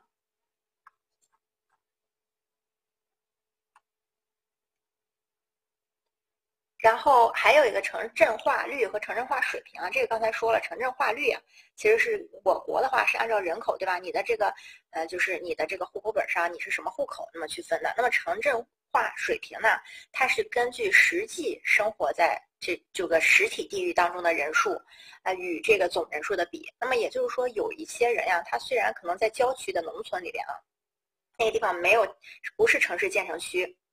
但是他的户口呢，可能由于政策的划分呀或者规划呀，已经把那块地呢属于一个农城市片区了。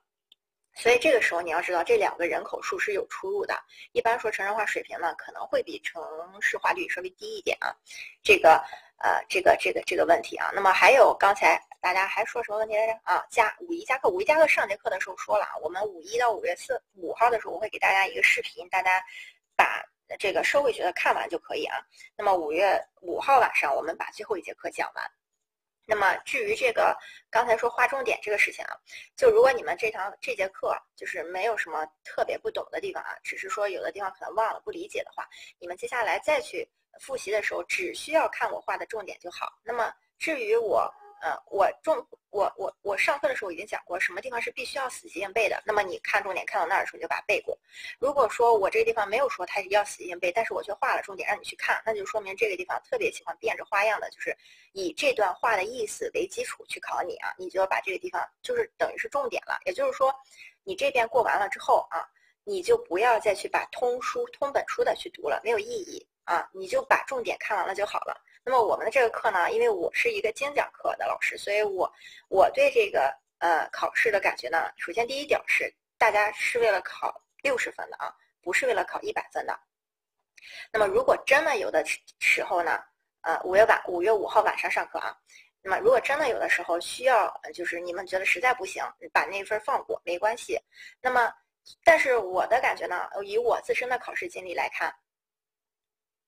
以我自身的考试经历来看啊，这个助理可能上节课最后没有听见啊。这个以我自身的考虑经历来看呢，我觉得老师讲完的东西，我不一定会都记住。那么有的地方呢，比如说我上课的时候，其实把它讲得很仔细，每一个知识点或者说每一个考点我都给大家讲了。但是我觉得 A 同学可能记住了一部分，B 同学记住了另一部分。那么我觉得你们能吸收多少就吸收多少，这是最好的。那么在接下来的复习中，只看我画的重点即可啊，即可。你一定会保证你过六十分的。你要是非要过一百分的话，那么你就看吧啊，看吧啊，你就是都看了这本书，把这本书都背过，你也是考不了一百分的。因为我们一般，嗯就是一场考试当中会有那么五六分的，肯定是书上没有的内容，靠你的小聪明啊去看一下的啊。那么最后一节生态课的时候，我们是这个，呃，就是就是最后一章第八章的时候，我们是这个这个就是直播啊，因为。就第七章最后可能做题，如果大家有什么问题的话，也可以在第八结课的最后的时候问我。那么这个，所以说就是中间那一节社会学也比较简单啊，就是大家看一下这个视频就好。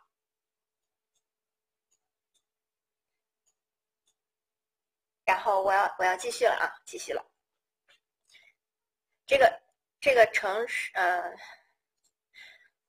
呃，刚才讲了这个是三个这个概念啊，那么我们现在再来介绍一个两个概念啊，就是一个都市区和大都市带啊，都市区和大都市带。那么这个呢，呃，这个都市区主要是指城市的这个功能地域啊，这个就是功能地域。刚才前面讲了，什么叫功能地域？就是这个城市与它相关的那些支撑它的地域啊。那么一些比较重要的这种城郊呀，或者说这个比较重要的乡村地区，这就是它的城市地域。那么这个和城市本身组合起来，它就是一个都市区啊，都市区。那么它主要是指大城市啊，区内包括人口核心区和坐落的县，或者说呃几个中心县啊以及外围县两部分组成，这个叫都市区。也就是说它是一个城市。大都市带是什么？就是好多个城市，就是都市连绵带啊，都市连绵带。那么就比如说这个长三角啊，或者说珠三角地区，这就是最好的这个最最这个典型的都市连绵带。再比如说在这个呃环渤海啊。环渤海经济区这个地方，那么它环渤海也是一个都市连绵带。那么这这个你嗯卡了吗？这个都市区啊连成一片，那么在经济社会文化各个方面都有一些相互密切的这个影响或者说相互作用的话，那么这种就叫大都市带。这两个很好分啊，都市区就是一个城市，都大都市带其实是好多个城市一起的。那么什么样的地方适合有大都市带呢？哎，第一个是具有良好的地理位置和自然条件，对吧？那么咱们最之前的时候也讲过，地理啊，这个能形成大都市区的这个地方呀，它其实最主要的一个因素是地理啊，自然条件。你就是在西藏这种地方，你给它投再多的钱，它也不可能形成一个大的都市区，对吧？那么，那么其次呢，经济啊，经济条件呀，或者说基础呀，呃，非常重要啊。那么第二个呢，就是在政治，呃，经济上的。它是一个政治经济上的中中枢作用啊。那么世界上大都市带都是国家或者说洲际大陆乃至全世界的一个经济中心。比如说世界上的经济中心啊，像美国的西海岸这一条经济带是吧？西雅图、什么旧金山、洛杉矶啊，中间的中间没太有，中间因为隔了个山啊。那么西部沿岸的这个这是一条经济带，那么它是以谷歌呀、高新技术产业呀为主要的。那么像东部沿岸啊，没翻译啊，我录屏了。这个嗯，都在都在动吗？这么多网络不好的吗？我的这儿我这儿网络很没有问题啊。我觉得是不是大家哎呀，大家你们的网络是不是有什么问题呀？我画一笔啊，我我先把这些都清除了啊。嗨，啊，有问题吗？没没有问题啊。我继续了。那么这个像嗯美国的东东海岸的话，它有什么呃？纽约呀，呃，费城呀，呃，费城，费费费县，费城啊。那么这个波士顿呀，啊，等等的这一圈，那么它是以经济啊，以金融为中心的这种大都市带。所以说，这大都市带它一般上对一个国家啊，或者说地区啊，整个地区来说都是起支配作用的。那么第三个是一个带状啊，这个地方没有必要再听一遍，很简单，就是自然条件很重要，这是形成大都市带的主要。其次就是。大都市带或者说呃这个大都市区支配作用啊，第三个它们容易形成环状的空间结构，很简单啊。那么我国的密集的大都市带有什么呢？珠江三角洲、长江三角洲、福建沿岸、山东半岛啊，这不用记啊，看一下就好，心里自己知道是就能对上例子啊，知道就好啊。京津冀啊这个地区啊，辽中南地区啊等等的这些啊，因为这个东西我国也是在不断发展、不断变化的，对吧？所以没有必要知道啊，那就看一下。那么我国一般提倡呢？要继续形成现在的城市密集区，也就是说，我国现在其实是提倡这种，呃，城镇啊，城镇化就是一起发展的这种这种特点的，就是许多啊城市集合起来发展。尤其是你像江浙沪这种，为什么包邮啊？我国其实一直都是很推这种形式的城市发展的。第二个就是对已有的城市区呢，我们一定要进行加强啊，这个继续推送它的发展。那么这个。这个密集区呢，它要分布合理啊，集约用地，你不能因为这个呃摊大饼式的就是这种发展是不行的，就是说要集约的啊，这个内涵式的哎一起发展。那么下面的这个啊是书上没有的，大家可以补充一下啊，或者说你们记一下也可以啊，截个图也可以啊。就是新型城镇化的一个特点，我国的新型城镇化的一个特点啊，第一个特点是。就是其实大差不多就是上面提议的这个意思啊只不过再给大家看一下就是了还是很好记的。那么如果说有重点的这个发展小呃这个有重点的发展小城镇啊就是第一个特点就是要有重点的去发展小城镇推动小城镇的发展。那么与这个疏散大城市中心区功能的这个这个发展呢一起相结合啊一起相结合。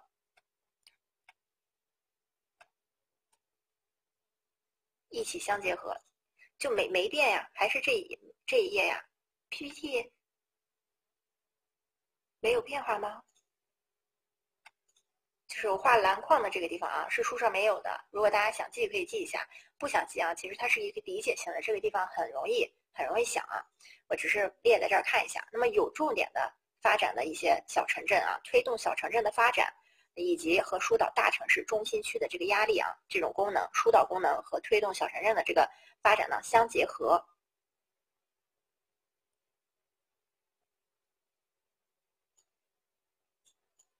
我就画了个蓝框没动啊，我我本来也没动啊。第二个是大城市周边重点镇啊，那么加强它的配套，可以形成卫星城。也就说，第二个是我国鼓励卫星城，对吧？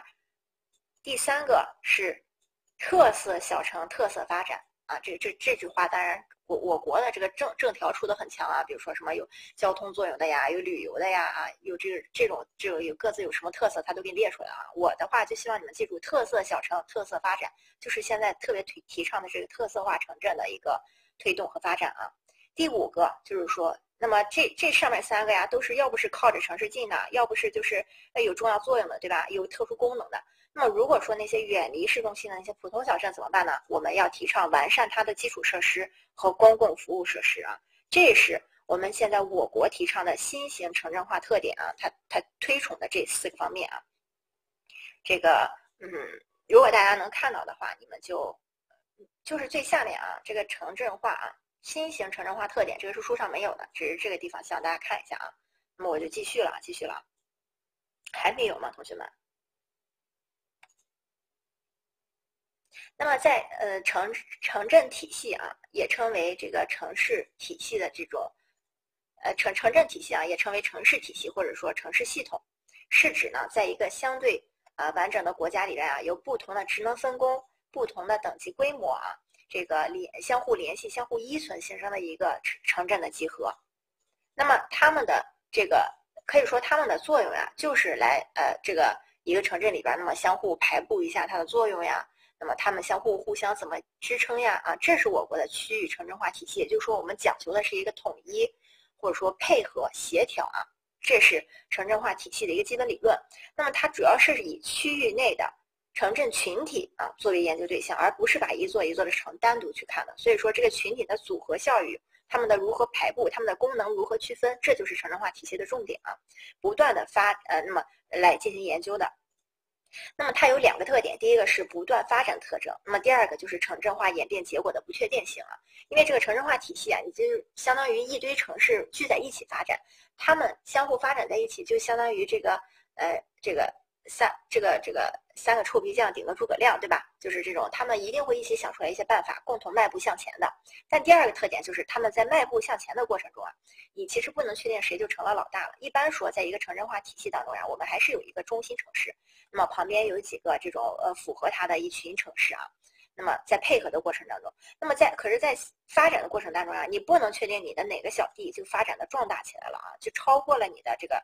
这个组成也也有可能呢，是比本来呢，A 是水的，呃，就是供水的作用啊，这个 B 承认呢是供电的作用啊，C 承认呢可能是供气的作用啊，那么这个。这个上面那个城镇呢，呃，这个呃是可能是呃乱七八糟供其他的矿呀之类的啊。但是发展着发展之后呢，你会发现，哎，这个电厂啊、热电厂，那它怎么和电呢就是在一起了，对吧？反而它成了一个主要供气的功能，也就是说它的这功能是在不断变化的，这就是区域城镇体系的一个特点啊。那么区域城镇体系主要就是讲求它的整体性、啊等级性、层次性，还有它的动态性，就是说它主要的这个变化的过程当中，这个变化的特点啊。那么在这个区域城镇体系里边呢，我们一定要记住的啊，就是呃这一页是一个笼统的看一看啊。下面我要讲的都是重点啊，就是城镇，呃第一个是呃这个组织结构呢，第一个是城市职能和分工与协作，这个里边有一个理论叫做城市的基本与非基本理论，这个很简单，这个在我们上节课就是讲经济的时候啊，呃也讲过。那么城市的基本功能是什么呀？城市基本功能是对外的那项主要功能，对吧？城市的非基本功能是指城市向内部输送它的一些呃这个关系啊、特点啊，或者说供内部支撑的这些功能啊。所以说它其实是跟城镇的城市的这种特呃这个嗯就是它的专业性啊，城市的这个城市自己的这个专业性是很相关的啊。它到底是做什么的，对吧？那么这个就确定了它的城市职能啊，也就确定了，再到后来城市职能就能确定出这个城市的性质啊。这是第一个。那么你你也可以看到，在这个地理学啊和经济学啊，我们现在已经出现了非常多的交织了。像这个城市的基本与非基本特征。那么以及前面讲的这个城市化呀，是这个这这个这个工业化啊和这个城市化都是同一个过程，因此你应该要知道啊，这两年也有这个趋势，就是城镇呃这个地理学和经济学啊这两门课的题现在喜欢混杂在一起考啊，这个题大家要清楚，这个题一旦混杂，真的是很容易出错的，就需要你们更清晰的去读题啊。这个你想想，如果这道题它是问你从经济的角度去看这个，它肯定有经济的答案；从地理的角度去看，就是有地理的答案。所以说，呃，在做经济和地理题的时候，一定要分清楚这几年的题很喜欢把它们混到一起啊。它还不是大面积的混，就是哎七八道题在一起，对吧？突然蹦到一道题给你放前面去啊，就这种混法特别讨厌。第二个呢，就是呃区域这个城镇体系的空间结构的理论，这里边有两个理论，第一个中心地理论啊。这个这个上面这个前一节课也稍微提到过一点，对吧？那么第二个是核心与边缘理论，这就是两个理论名字啊。第三个像城市的等级啊，规模体系这里边就有三个了：城市的金字塔呀，城市的首位率呀，以及这个位序与法则啊。那么这个是一个就是一个目录啊，真正要记的是后面的啊。那么首先呢，这个城市的基本和非基本理论呢，是职能分工的一个基础理论。那么也就是说，是对外和对内的一个基本理论了。城市的基本活动是对外地进行服务的部分。那么从城市以外的城市创造收入啊，那么以这个 使自己的城市获得发展啊。那么这个城市的非基本活动呢，是为城市自身的生存和运转提供保障的。那么这个是城市的职能与分工啊。那么当然了，城市的基本活动啊，它也分为离心型的基本活动和向心型的基本活动这两类啊。这个不是特别重要，但是可以给大家看一下。那么什么叫离心型的基本活动？比如说你这个城市是往外运电的啊，是是这个像三峡啊这种城市，它是往外运电的，它是往全国去输送的，是从它这个点向各国去输送自己的这种物质的，或者是说有矿呀、石油呀等等，这都算啊。那么或者说有一些出口贸易的这种公司啊，它在这个地方呃这个加工一些呃这个电器啊，或者说这种啊，它都属于离心型的，就是向外运输。什么是向心型的呢？向心型基本活动，比如说旅游业啊，哎这个旅游业这个东西你可不是一个向外疏散的，它它也可以成为一个城市的基本活动。比如说意大利现在很多城市都是一个呃这个以旅游业为基本活动的一个城市，它就是一个向心型的，它是把别人的东西吸引过来，对吧？这个就叫做向心型的，就是大致上看一下就好。那么在城市的这个呃基本和非基本这个部分呀，我们非常一定要背过的，哎，就是这个，就是这个我红字的这个部分，就是计算 b 这个 b n 的比这个比方法啊。这个 b n 的这个比率呢是基本部分与非基本部分的比率，也就是说 b 是基本部分，n 是非基本部分，它们叫做基本与非基本比率啊，可以。它们既可以是收入比啊，也可以是劳动比。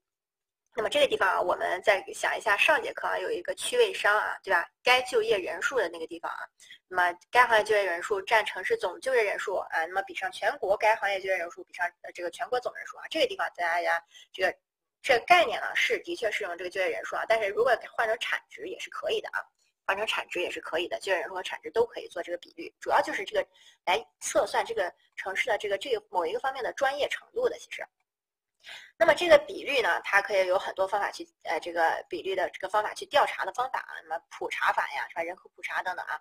那么残差法呀，区位商法就是上次讲的那个，对吧？什么正常城市法呀，最小需求量法，这个这个方法不是很重要，重要的就是你要知道结果，什么样的城市 B N 大，什么样的城市 B N 小啊？B N 小的城市啊，哎，从原则上来讲，它其实就是功能全的城市。这个功能啊，麻雀虽小，五脏俱全啊。或者是说这个大城市，大城市就是这种中心城区的这种大城市啊，就是不是单一功能，而是综合性的大城市。还有这种旧城啊，或者是这种功能很齐全的小城，只要它功能齐全了，它都 B N 就会小。就说专业性，就是说这个城市呀，它可能哪些方面发展的都很好，所以说它没有一个特殊的突出的点。像旧城呀，旧城就老城这种地方发展了这么多年，人家你没有新城，老城依旧可以活的啊。所以说能自给自足的城市，Bn 都小。专业化程度很高的城市啊，Bn 就肯定大。那么这个如果说卫星城和独立的小城啊，这两种都小，那么这两个的话，谁的这个自给自足能力强呢？肯定是独立的小城啊，因为它独立，都加了独立两个字儿，就说明它很独立啊。Bn 就肯定小。那么相比的话，卫星城的 Bn 就要大。为什么？卫星城的功能就是去辅佐大城市的，或者说去辅佐它所在的那个中心城市的啊。所以说它有很多功能可以是从大城市借过来的，像什么专业的技术呀等等啊。那么因此，卫星城和独立小镇比卫星城的 Bn 大，也就是说独立的小镇啊和旧城大城市 Bn 比较小，这个一定要记住啊，这个非常重要。那么在这个。呃，城市的职能这个地方呢，城市职能啊，是指城市在一定区域内的经济发展中所发挥的作用和承担的分工啊。也就是说，根据我们刚才说的基本和非基本，你就能确定这个城市的职能。它有可能有好几个职能啊，就比如说像，呃，就又说这个呃纽约了啊，它既是一个时尚之都，它的职能有时尚，它也是一个全球的金融中心，对吧？那么这就是它的城市职能啊。那么你再比如说这个。呃，像上海啊，那么早些年上海是一个轻工业发展的，对吧？那么那个时候它就是我国这个轻工业产业，就算是它的一个主要呃这个其中一个职能。那么现在就纺织业，对吧？那么像现在的话，它是一个金融中中心啊。那么它实际也有时尚的作用呀。这个这两个都属于它的城市职能。城市的城市职能不是只有一个，它可以有好几个啊。那么城市的职能呢，是针对城市的基本部分而言的。城市的职能分类呢，基本原则是通过。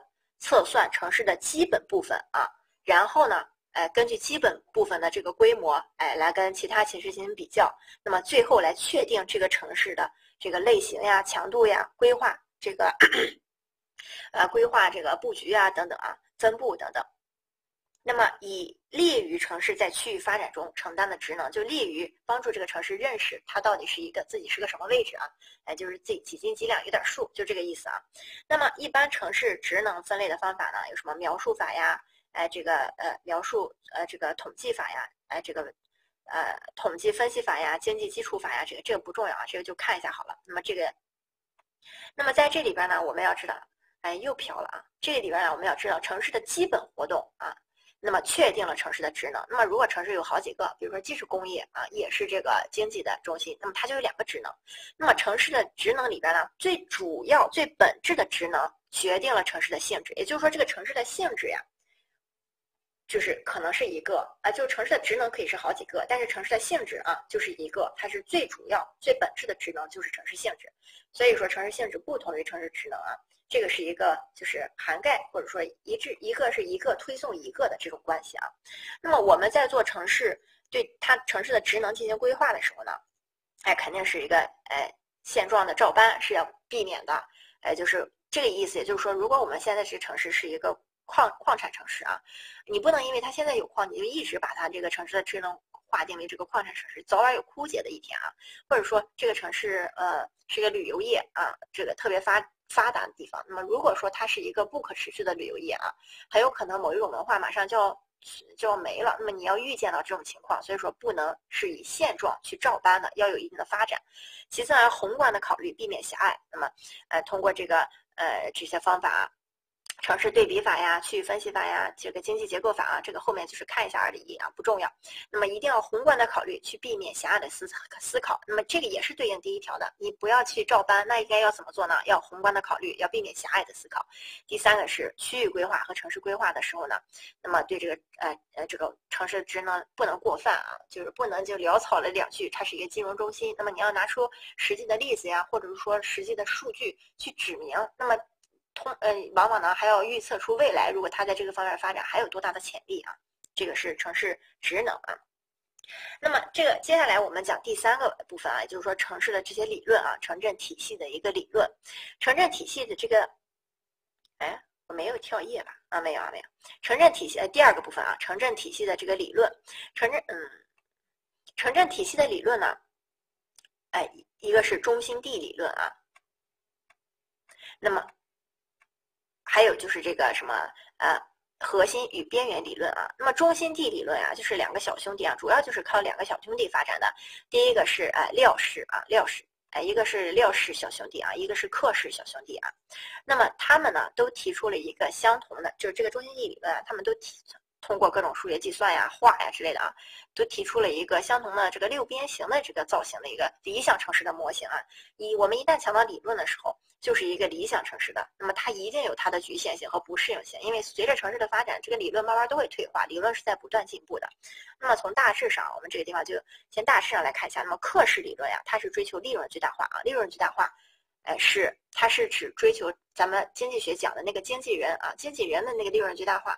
呃，那个最大化呢，是既考虑生产者，对吧？也考虑消费者，是两者的利益同时最大化。这个克氏啊，小兄弟，它就是经纪人理论，它是从经纪人理论去出发的啊。因此呢，它解释呃。就是它比较适合啊解释第三产业啊第三产业的区位，嗯，这种这种呃城市的规划比较合适啊。这个就第三产业就是手工业、服务业之类的啊。那么小廖氏小兄弟呢，它是以超额利润最低化啊，以这个作为原则。那么这个一旦说为这个。呃，其实这个利润最大化啊，这个地方说的不准确啊，我们就是以记住经纪人就可以了。那么这个地方呢，超额利润最大化，它主要是从工厂的角度去出发的，因此它其实是比较适合第二产业的这个工业的啊。这个就这也没有什么特别多的啊，就呃主要就是看这个就好了。对，这个地方写了，那么克氏的小兄弟呢，它是从经纪人理论和均质平原，这是克氏的这个中心地理论啊，这个我们需要。呃，稍微呃，这个动点脑子的地方啊，就是均质平原和经纪人假设啊。那么，在这个克氏理论这个模型里面呢，它强调的是，呃，就是克氏的这个中心地理论呢，它强调一个基本特征，就是这个这个这个区域内的每一个点接受中心地同等的机会。那么，呃，一点与其他这个呃这个点的相通性呢，只与距离成正比啊。只与其他没有任何关系，而且不管方向如何，都有一个统一的交通面。这是什么意思啊？就是说我这个城市如果是一个中心地的话，它向外辐射的这几个卫星城啊。只有距离的区别，也就是说没有这个，比如说有个江河湖海的阻隔呀，有个山的阻隔呀，完全不考虑这些。也就是说，这就是它所谓的均质平原啊，均质平原就好像假设所有的地都在平原上一样啊。那么其次就是他刚才那个经纪人的假设条件出发，这是克氏理论，大家要心中啊这句话不用背，但是你要心中有数的，哎，知道这个两点，尤其是第一个均质平原啊，这是我们有的时候啊，呃，这个做题的时候一些关键，像书上说说了巴拉巴拉说这么多啊。嗯，基本上没有什么几句有用的话啊。最有用的话就是一个是均质平原，第二个就是中心地理论里边的这三个红字啊，就这三个原则非常重要啊。啊，中心地理论。那么呃，这呃，然后嗯。然后我们来讲一下中心地理论这三个原则啊。那么刚才也说了，那两个都推出来是六边形的市场区啊，就是这个城市的形状啊，六边形。按照他们这个理论去推的话是比较合适的啊。那么这个地方我们也要百分之百记住的，基本上每年都会考的就是中心地这三原则是什么啊？很简单，你你如果记不住其他的啊，就记住这个三原则。中心地理论三原则是什么？市场原则、交通原则和行政原则。意思是什么呢？就是这个中心地啊，因为它是这个来。做这个区域城镇体系空间的，所以这三个原则是什么呀？就如果这个地方它是以市场啊、以经济为主要发展的这个情况的话，它是可以以经济为基础形成一个区域城镇体系的，对吧？那么这个就叫做市场原则。第二个，如果这个地方交通很便利，像一些新城呀，刚刚刚发展的一些新城啊，就啥都没有，就路修的好，对吧？现在我们我国的新城就是这个情况。路把路先修好了啊，非常畅通。那么像这个就适用于交通原则啊，以中心地理论的交通原则去发展排布旁边到底有几个城市啊，就这个意思。那么或者是行政原则，行政原则也就是说发展不起这个市场经济的地方，那么但是这个地方还是有人住有行政区的话，那么它就可以用行政原则。那么具体它的排布呢，它给了一个值叫做 K 值啊。后面我从现在开始讲的后面能理解就理解，不能理解就算了啊，没关系。这个。主要就是记住这三个啊，那么这三个原则呢，这三个原则呢，哎，像市场原则的话，K 值等于三啊，这个这个这个 K 等于四，这 K 等于七，这也就是它周围排布的这个呃数，这个城市的这个数不一样啊。如果有同学在看的话，嗯，就是如果看书比较仔细那种啊，就现在闲着没事，闲在家看书的这些同学啊，很敬佩你们，但是你们如果看仔细的话，你们会发现它的这个数的规律啊，可能有点不一样啊。那么给大家解释一下，就是这个市场原则啊，它有一个特殊的地方，就是它每个中心地啊，它都包括了第一级中心城市的所有职能，即一级城市的中心地也是二级城市的中心地或者更低级的中心地，那么其他的都没有。那么这个地方呢，我们来看一下其他这两个比较简单的啊。那么按照交通原则，如果来排布城市的话，我中间有一个啊一这个中心城市，我旁边。按照它这个理论啊，这个 k 等于四，就是用一乘以四，就是它第二级别的城市数量，也就是说我旁边应该有四个中型城市。那如果呃继续按照 k 等于四的话，那么我的三级城市就要有十六个，每一个中型城市旁边还要有四个啊，就是这样推的。交通原则和形容原则这个数就是这么来的，很简单。那么市场这个原则呢，就跟它稍微有些混乱了啊。就是市场原则呢，哎，如果这是一个中心城市，它是以市场原则去建设的，它的二级中心地呀。按理说 k 值等于三，对吧？一乘以三，二级中心地应该一共有三个。但是它的这个地方呢，现场的一个规则就是它中心地的这个也算是它二级的，所以说就等于一共是三个，对吧？所以说这个地方就等于一级中心地呢是一个，二级中心地呢应该是一乘以三是三个，它是指这样的，二级加一级加起来一共是三个。那么三级中心地应该是多少呢？应该是。这个三乘以三，对吧？九个，所以说是第一个、第二个、第三个加起来就是九个。那么四级中心地呢，应该是九乘以三，一共二十七个，所以就是这四个四个级别加起来一共是二十七个。那么这个呢，如果你从道理上理解也是有道理的。为什么呢？因为市场原则什么？交易啊，你你就把它想象成一个商场，这个商场在市中心有了这个商场以后。那么你在郊区，无论离着它多远，这个市中心的商场对你都存在这种吸引力。所以说，市场原则是可以把中心地第一级的中心地一直作为一个中心地去延伸下去的。但是一个交通原则啊，比如说，哎，你在这个你们城市建了一个火车站啊，它就是属于这个城市的火车站。你到了你隔壁城市，那你城市的这个火车站对它就没有作用了，对吧？那行政原则也是一样的，政府啊，这个这个地方是成都就是成都的。你在重庆的话，你去看。这个成都的这个政府啊，跟重庆这个政府一点关系都没有。那么，所以这就是这三个原则。为什么市场原则有一点点特殊啊？这三个原则一定要记住。那么，在中心地这个理论呢，一般来说，我们比较适合用什么地方呢？哎，在开放或者说便于通行的地方。哎，不要就把它想成这个交呃这个交通原则啊，在这种开放和便于通行的地方是市场经济发达的地方，所以市场经济的原则呢，可能是应用的最主要的。如果说在一个山间盆地啊，这个嗯说这个写错了，山间盆地啊，或者说与客观上与外外有绝举隔离的啊，就是路不太好的啊，就尤其是像西南地区这样的，那么行政。管理啊，以行政原则为中心的这个管理更好。那如果说是年轻的国家，年轻的国家什么呀？就是路修得好啊。新开发的地区都是先修路，对吧？交通线对移民来说是一个先锋性的工作，因此这种地方用交通性原则。等它交通发展起来了，那么再往这个这种这种这个市场原则去去做啊。那么这个是呃这个中心地理论，他们三个呃便于比较应用的啊。那么这个这个理论呢，呃一呃就是下面呢，这个主要是让大家看一下这个理论，呃不仅仅可以用于地区区域城镇化发展，它也可以用于国家啊，一个地区或一个国家。那么到底它的一级城市、A 级城市有多少，B 级城市有多少，都可以依据这个呃克氏啊，小克氏小兄弟和廖氏小兄弟这个理论去发展起来啊。下面这个数不用记啊，没有必要，因为它这都是一些概括性的数啊。它是说在三个原则的共同作用下，那么可能是一个怎样的发展序列啊？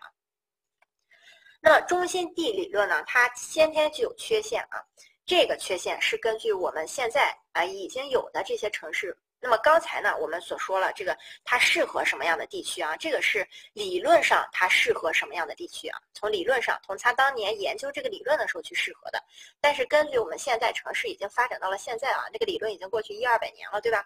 根据我们现在的实践经验的话，我们可以看到城市中心地理论有一些缺陷。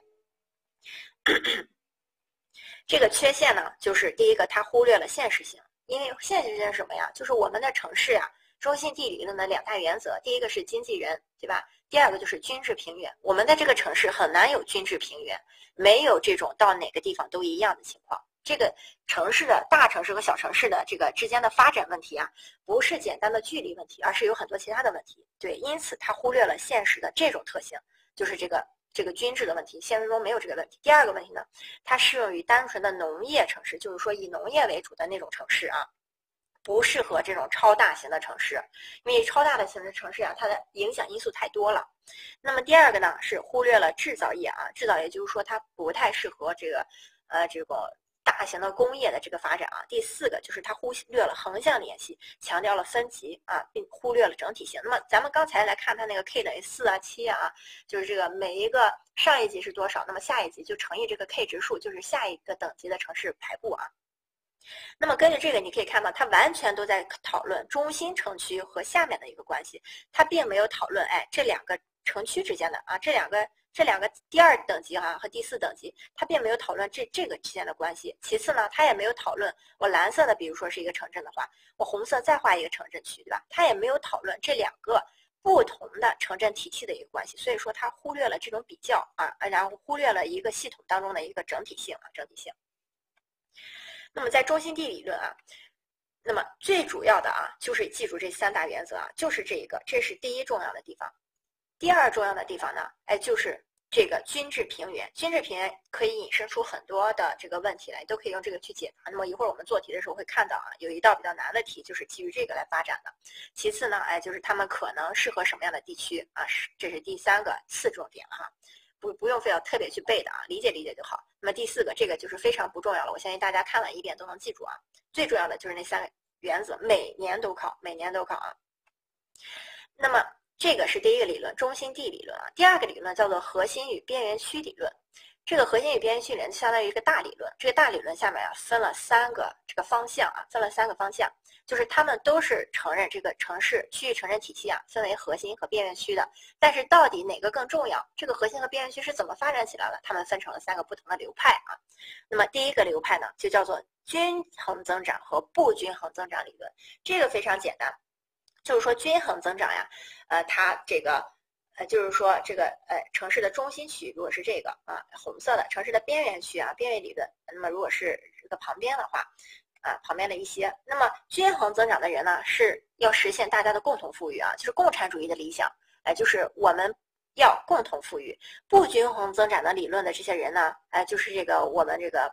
邓爷爷的这个思想啊，先富带动后富啊，这个先集中力量把一个地方发展起来，然后它发展起来之后再反哺其他地方，这就是这两个理论，就是到底核心区和边缘区该怎么去发展，一开始这个投资在哪啊？啊，料市不重要啊，料市啊不是刚才讲的那个就嗯我不讲的就不重要了啊，先不这个继续了啊，这个这是第一个啊，这个均衡增长和不均衡增长的理论，第二个呢是。第二第二个分支呢是增长期的理论，这个增长期呀，基本上就是这种从这个不均衡增长理论里边出来的，但是是一个极化的。那么增长期主要的特点就是它一定要有一个发动型的工业，也就是说有极点工业，哎，也就是说这个一旦要发展成区域城镇体系啊，它必须有一个特别突出的点啊，这个都不是一个不均衡增这个理论的问题了，而是说它有一个特别厉害的这个地方，可以有效的带动其他地方啊，比如说像这个。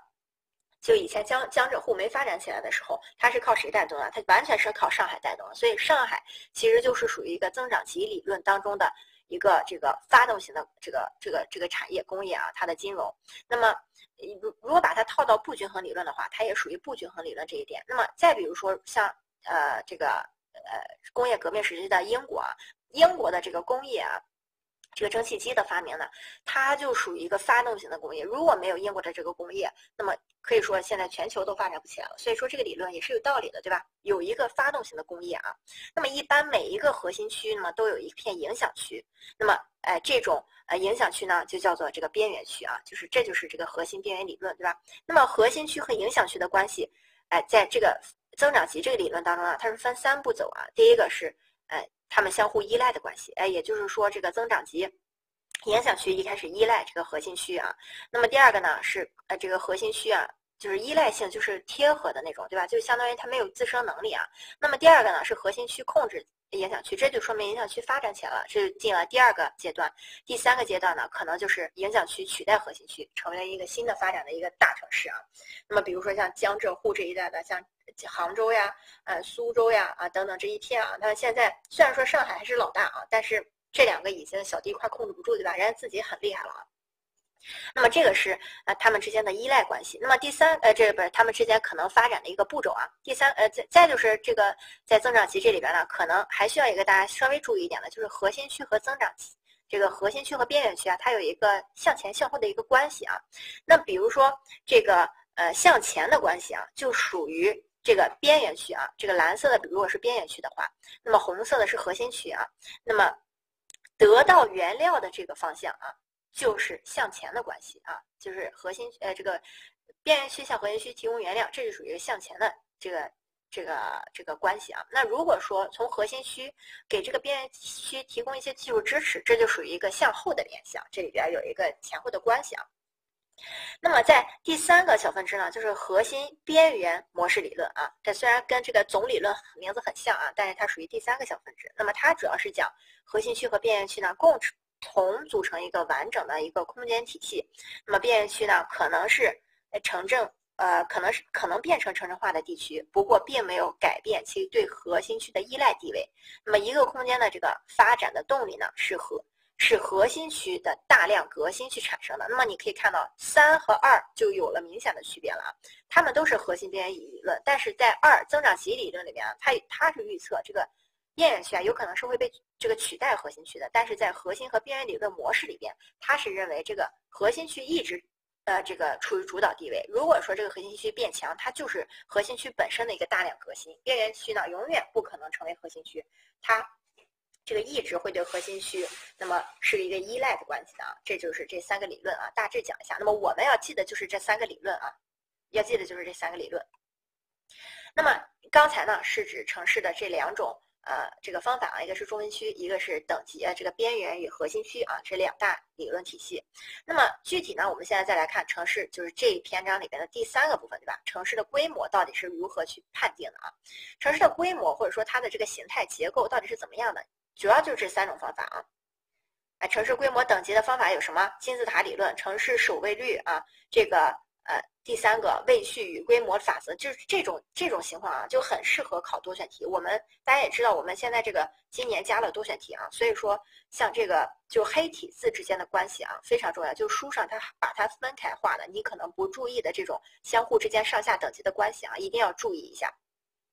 那么这三个呢，都是属于来测算城市的规模或者是城市等级的啊。后两个都是以人口为主的。那么第一个呢，叫做城市金字塔。城市金字塔，它是在讲城市的数量啊。一定要看右边这个表格，它是一个城市金字塔啊。这就是一个城市金字塔，它所有的数据啊都是城市数啊，是城市的数量。那么它是把一个国家或者一个区域当中呢许多大小不等的城市，按照规模的等级。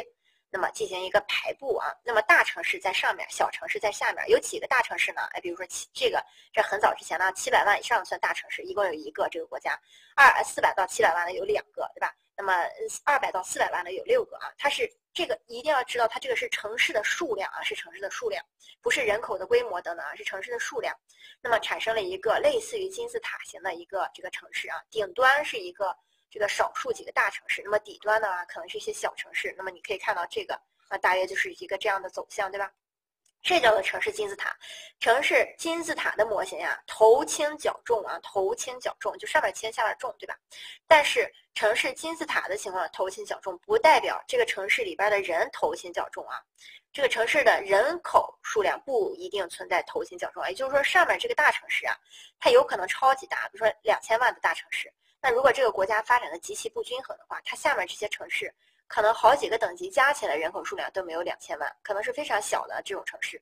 那么因此，这个城市规模的这个金字塔啊，可能存在头重头不就是存在头轻脚重，但是人口结构可不一定是跟这个一样的。这是第一个啊，城市金字塔是什么？你知道就行了。第二个呢，叫做城市守卫率。城市守卫率这里边呀，它是靠三个啊。这个主要东西组成的，第一个是首位城市，也就是说，这个这个一个地区啊，一般我们说一个省，那么人口最多的那个城市就是首位城市啊，而且与第二个城市差距很大。然后，那么城市守卫率呢，还有一个表现呢，就是它的守卫度。守卫度呢，就是最大的城市和第二大的城市的一个人口比值。第三个就是守卫分布啊，也就是说守卫度大的城市的一个规模分布。那么靠这三个这个呃数据呢，就是它的城市守卫率。城市守卫率这个关系，那么这里边呢，非常重要的是首位度啊，一定要知道首位度的比值是什么。那么这个地方啊，也推荐大家没事去查一查各省的人口啊，各省的人口每年都会考啊，这个就是就是各省第一、第二大的城市啊，这个就是这种人口的问题啊。比如说，那么我们现在给大家的这个原则性的问题啊，就比如说这个城市，这个这个城市这个省啊，它的经济发展非常的好，而且就是好多个城市都很好的话，它的城市首位度一般是比较小的，就像。江浙这种地区啊，它每一个城市其实人口都差别不是很大，那么这城市首位度就会小。那么像什么样的城市，呃，这个首位度会小呢？还有什么样？就是这个城这个省呀，如果的话，它只有一个城市特别有名，其他的城市啊，你可能都没有听过，你不太知道这种这种省的情况。如果你不能去每一个都去查一查，那么这种你就要大致记上这个规律。一般说，你这个城市你只知道这一个城市啊。比如说像四川，对吧？成成都这个城市，你可以说它的首四川省的成都的首位度是很大的。那么成都和下面啊，你你能知道它第二个第二个城市是什么呢？你可能有很多城同学都不知道四川还有什么城市啊。你把那个地震的那几个名，因为地震得知的那几个名字去掉，对吧？你按照它的经济排布，你去看一下，没有啊，没有，很难。所以说，这种城市的这个城市首位度啊，一般都是比较大的啊。你要按照这些规律啊做题的，每年都会考这道题。每年啊，如果想不出来的时候，你就去仔细分析一下这几个城市省，你是一个怎样的规律啊？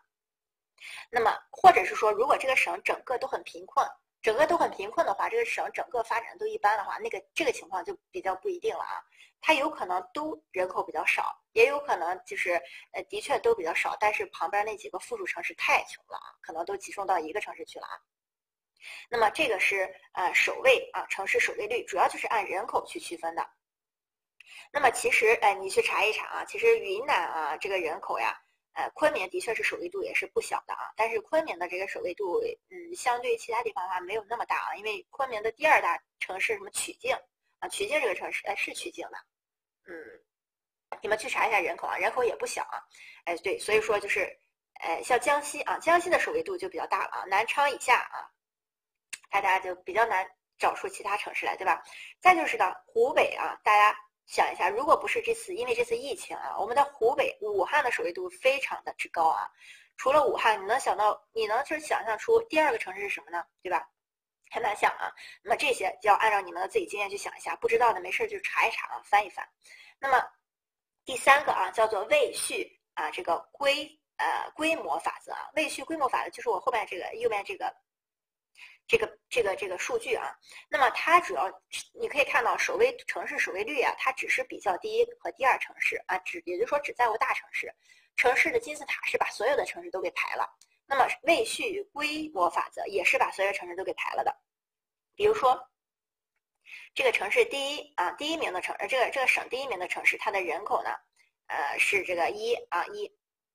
就是 A 城市的话啊，它的人口呢是一，那么 B 城市的话，按照我们这个等级去分啊，它是第二位的城市，那么它的人口数呢应该是二分之 A 啊，就是二分之一啊，二分之一。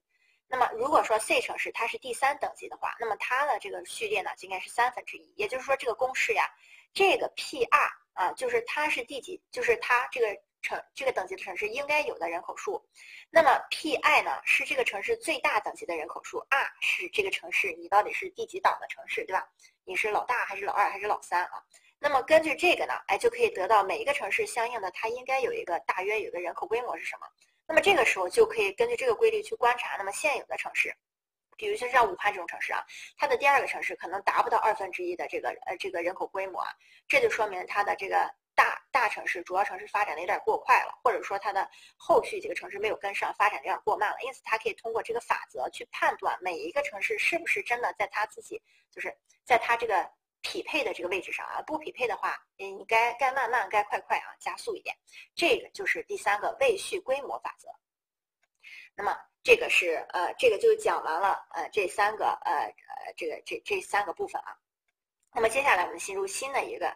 环节当中啊，新的一个篇章当中就是城市的经济区啊，城市的经济区，城市经济区啊，哎，首先要记住四，哎，就是这个红字啊，红字，城市经济区有四个要素啊，第一个要素，哎，中心城市，第二个要素就是它旁边有腹地，第三个要素就是它们之间有经济联系，第四个要素就是它们之间有交通通道。这个是城市经济区啊，城市经济区的四个组成部分，就相当于咱们刚才在讲这个城市，呃呃，刚才讲城市，呃，这个。呃，前面的这个城市的这个规模等级的时候，那么有三种方法，对吧？就相当于这个，这个要记住。那么在这个地方呢，我们要先解释一下城市的经济区和城市经济影响区啊。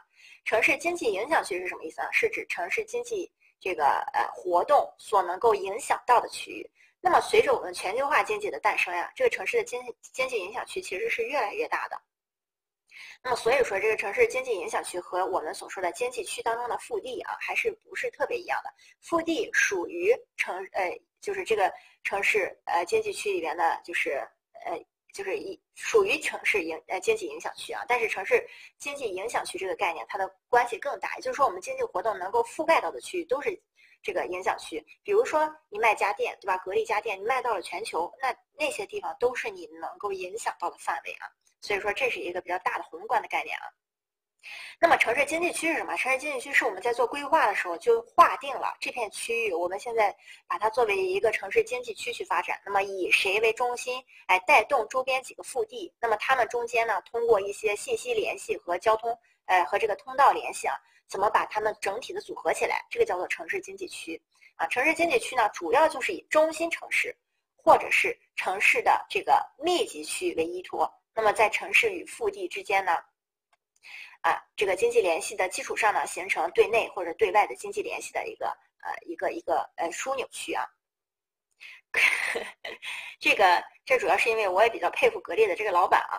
那么我们继续啊。那么第四个呢，呃，这个呃这第一个呢，我们具体来讲一下城市中心城市啊。中心城市是指在政治、经济、文教、科技、商业服务啊、交通服务啊，就等等金融呀等等，随便哪个方面。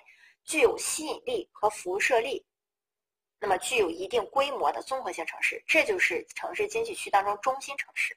那么中心城市是由什么来决定的呢？主要就是城市规模和城市职能决定了中心城市在区域当中的这个支配位置。也就是说，城市规模要大，城市职能呢，它要有一个呃，它要有这个几个职能或者是一个职能啊。那么这个地方我们再回忆一下上节课讲的。好像是这样一个讲的，城市职能是由什么决定的呢？哎，同学们还记得吗？呃，不是城市职能，城市规模是由什么决定的呢？哎，城市规模呢是有人口规模，对吧？呃，这个还记得吗？三个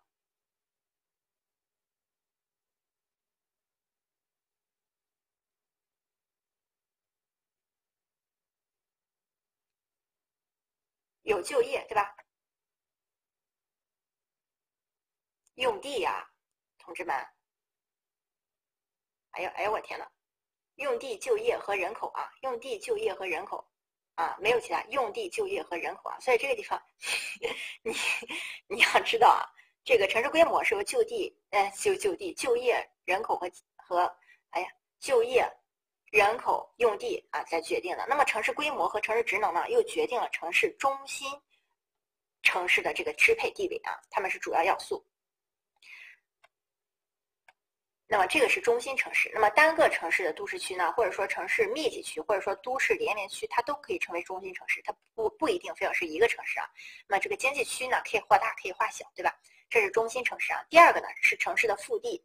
城市的腹地啊，就中心城市的腹地啊，主要是指腹地是一个城市的吸引力和辐射力所能够这个达到的范围就是了，对城市周边地区的社会经济联系起主导作用的地域，是中心城市各项职能综合作用的这个范围。也就是说是什么呀？我中心城区在发展，腹地要给它源源不断的输送一些，啊，这个料呀等等啊，就这种。就是要给他提供支持啊，要给他提供这种帮助。那么这个就是腹地，也就是说它的城市的吸引力啊，腹地就是城市的吸引力所能吸引的一个范围。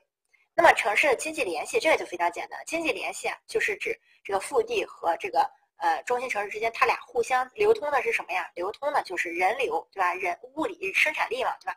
咱们在经济学也讲了，劳动是。重大的三大资本之一，对吧？那么还再就是这个资资资本，呃，重大的这个生产要素之一啊，就是呃人劳动，啊，就是说人口了，对吧？那么这个资本，还有就是土地，对吧？那么因此这条经济联系当中呢，主要就是指人流。货流、信息流、资金流，这些都是属于经济联系啊，主要就是中心城区和腹地之间，他们到底通的是啥？那么第四个呢，就是这个通道啊，它这些流到底怎么通啊？货流怎么通啊？人流怎么去呀？对吧？信息流怎么走呀？靠那些公路呀、铁路呀、水路呀、航空管道，这个就算是空间通道，就说物理性的。上面的那个经济联系呢，是他们这个介质啊，就是到底管道里走的是啥？那么下面的通道呢，就是这个。到底是这个通道是是什么啊？那么现在的新兴的这个通道啊，还有这个信息高速公路，对吧？就是那种信息电缆呀、呃信息光缆呀之类的东西啊。那么目前的发展来看，交通网的建设，尤其是铁路干线网呀，还有高速公路快速网的这个分布呀，那么都是这个影响着跨地域经济联系的一些主要方向啊。那么这个是啊，这个是呃经济区啊，经济区分为四个部分：中心腹、中心城市腹地经济联系和交通。啊，这个通道啊，那么下一个就是刚才是组成部分啊。那么经济区的组织原则有什么？有六个原则，那么就肯定是基于刚才上面那四个方面各自推送出来一个原则，那么再组合组合。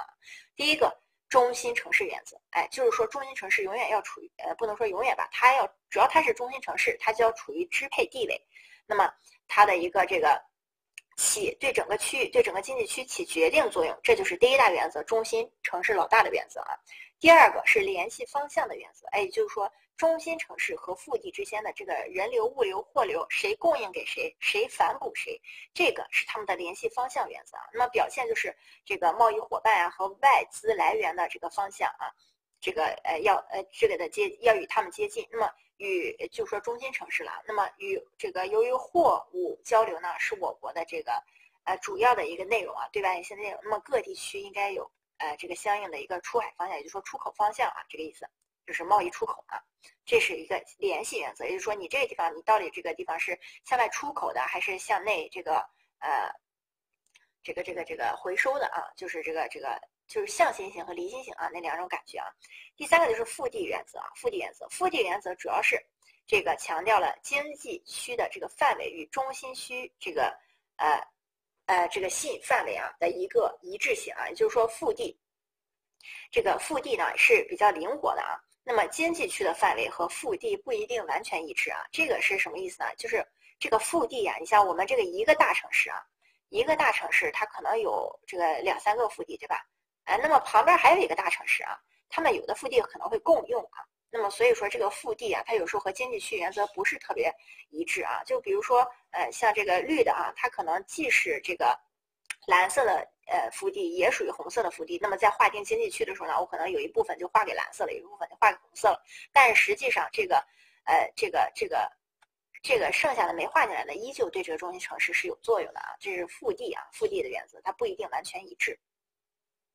就是腹地呢，因为因为刚才所说的它的这个相互利用性啊等等的，那么所以说腹地呢应该灵活啊，灵活运用腹地的原则。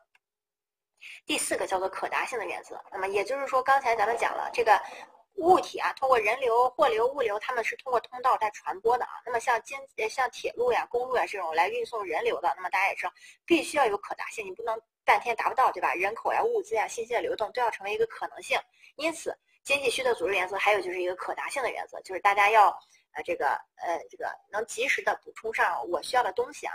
那么第五个呢叫做过渡带原则，过渡带的原则呢，主要是指我们的这个经济区啊，往往是这个城市规划当中划定的一个清晰的界限啊。但是我们也要知道，这个经济区一旦划定了之后呀，它其实不是一个呃，就是它只是一开始在建设的时候是相对固定的，但其实呢，哎它是。最好画成这种过渡带的形式比较好，就是预留一下这种空间，不管是你为了预留空间呀，还是说这个，呃，你这个区域没法这么特别的圈定啊。总之，我们在在画这个经济区的这个边缘的边线的时候，界线的时候呢，尽量应该画成一个过渡带的形式啊，过渡带的形式。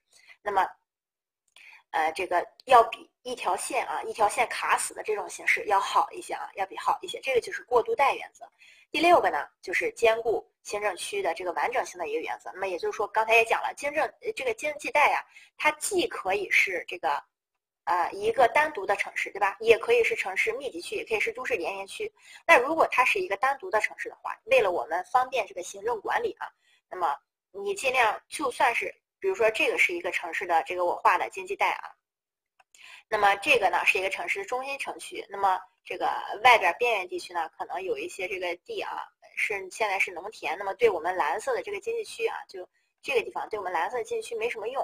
那么你在画经济区的时候啊，你不要就只顾着那么只有里边的这个蓝色区域内的对我们有用，你就把它画上，要兼顾着这个区域的这个行政范围啊，让它好管理啊，就这个意思。那么如果是好多个一起的话，也同样的兼顾啊，不要就把人家给分开，对吧？你让人家这个市长没法去管啊，一半属于经济区当中，一半不属于经济区当中，很尴尬的啊。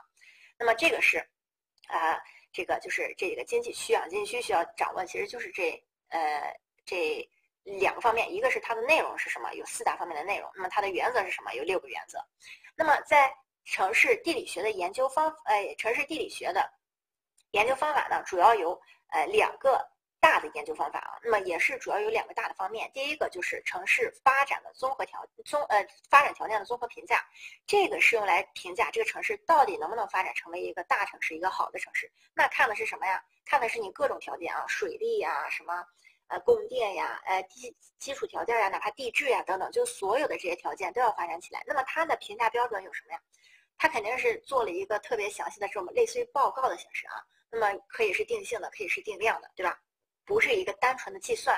那么第二大城市地理学，我们去研究什么？刚才也看到城市化率、城市化人口，或者说这个城市的这种。它的一个规模发展很多都是依靠人口的基础去测算的，所以说第二个主要就是一个人口的啊，在城市发展当中人口的一个测算的问题。那么人口发展与城镇化水平的一个测算，一旦到了人口这个测算，那么就具体的方法就出来了，对吧？呃，各种这个数学的方法呀、模型的方法呀等等就出来了。那么在这里边非常重要的就是一定要记住他们的方法是什么，这个就是你们这里边今天这节课一定要死记、死记硬背的内容，保证有两分啊。城市发展条件的评价方法有什么？人口发展的这个方法，那么其中包括人口分析的这个方法有什么？区域城镇化水平测算方法有什么？城镇城市新引范围的方法有什么？那么我们来看一下啊，这个城镇这个这这块就呃比较简单，这这一页没啥啊，就是说城镇发展这个呃条件的评价到底是评价什么？就是对这个城市有一个全面的认识，对它自身的这个地理位置好坏呀等等的做一个全面的认识啊。那么在进行这个发展评价的这个评价的时候呢，我们的评价指标尽量选取的有意义啊，那么要符合这个区域整体的，根据这个区域的整体特征去确定它的发展条件啊，要确定啊，要分析各个因素，经济社会人口交通各个因素啊都要进行评价。那么第四个就是考虑它的动态性、它的变化性，对吧？这是它的一个这个写这个评价报告的时候一个原则啊。那么具体这个方法其实很简单，这个就这两种方法，就是定性的方法和定量的方法啊。那么刚才也说，它基本上是以报告的形式存在的啊。那么大部分来说的话，如果说是一个城市，哎比较简单啊，或者说研究对象比较少的时候，就是城市比较少的时候，那么我们用定性的方法就好了，看看这个城市到底呃这个啊这个定性的方法是什么？比如说它的交通条件好还是不好呀？那么你就给它打个。这个等级啊，好叫好，叫不好啊，很好啊，就这种定性啊，去简单的进行一下统计就可以了。那么通过描述呀、归纳呀、对比呀、排序呀啊，这个这个都可以啊。那不是不是，这是一个过程啊。通过这个过程，那么来完成这个像报告一样的东西啊。这是定性的方法，定量的方法呢？哎，定量的方法就是现在的这个指标体系，也就是说专家权重体系，通过这个。就算是一个定量的方法去研究了。那么就比如说，我给这个城市的交通打个分儿啊，我给这个城市的现有的工业基础打个分儿，我给它的一个资源打个分儿。那么每一个城市呢，可能呃，它因为这个城市的发展定性不一样，比如说一个专业性的城市啊，就是矿挖矿的城市，它显然它的这个矿产是第一位的，那么它这个矿产的比重可能占零点八。它交通呃一定要方便矿产的运输出去，那么它的这个交通的比重占零点七。那么像其他的呢，比如说它的绿化呀啊等等的这些，可能就占零点一、零点二了。那么因此这就是一个定量的方法，主主要就是靠指标体系来呃进行一个权重啊权重的这个加持。那么这个比较适合于城市比较多的时候，你列一个大的表格哎，然后把专家叫过来，对吧？谁是专家？你们等着你们考出来了就是专家了，对吧？哎，把专家把你们都叫过来，然后坐着打分呗，就是一个表啊，所有的城市挨个打，最后就评价出来了。所以说，这个对数量较多的城市，我们就要用定量的方法；那么较少的两三个比较一下，那么定性的就可以啊。那么定性的这个过程中，也是呃定量的这个方法过程中也是存在定性的啊。那肯定是中间主要的这个方法是定量，然后最后好和坏还是一个定性的区别，对吧？那么这个就是，哎，这个这个我们所说的这个呃大的啊城镇发展条件评价的两个方法，就就只记住它是定性和定量的两个方法就可以了。那么接下来呢，我们就是人口啊人口发展的这个城镇化水平的一个预测方法了。就人口的一个预测了，人口的这个预测啊，我们要知道人口呀是我国很多城市工作的基础啊。那么我国的这个呃这个城市工作的基础，你你就包括咱们在前面讲的供水排水啊，你排垃圾啊这个东西都是要基于人口去分析的，对吧？第二个呢是呃所以说人口分析和预测是城市工作的基础。第二个是。流动人口现在是我国的一个主要人口了。那你看到我国春运的时候啊，来来回回走的这些人，你也知道，流动人口肯定是我国这个城镇人口增长的主体了，对吧？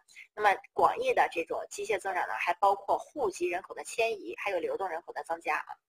这个就是一个大致的概念。因为这个人口这个问题啊，我们在社会学的时候才会展开去讲啊。那么在人口这个方法这个里边啊，以前计划经济之前啊，这个了解一下就好了。就是说计划经济的时候，一般是劳动平衡法或者是。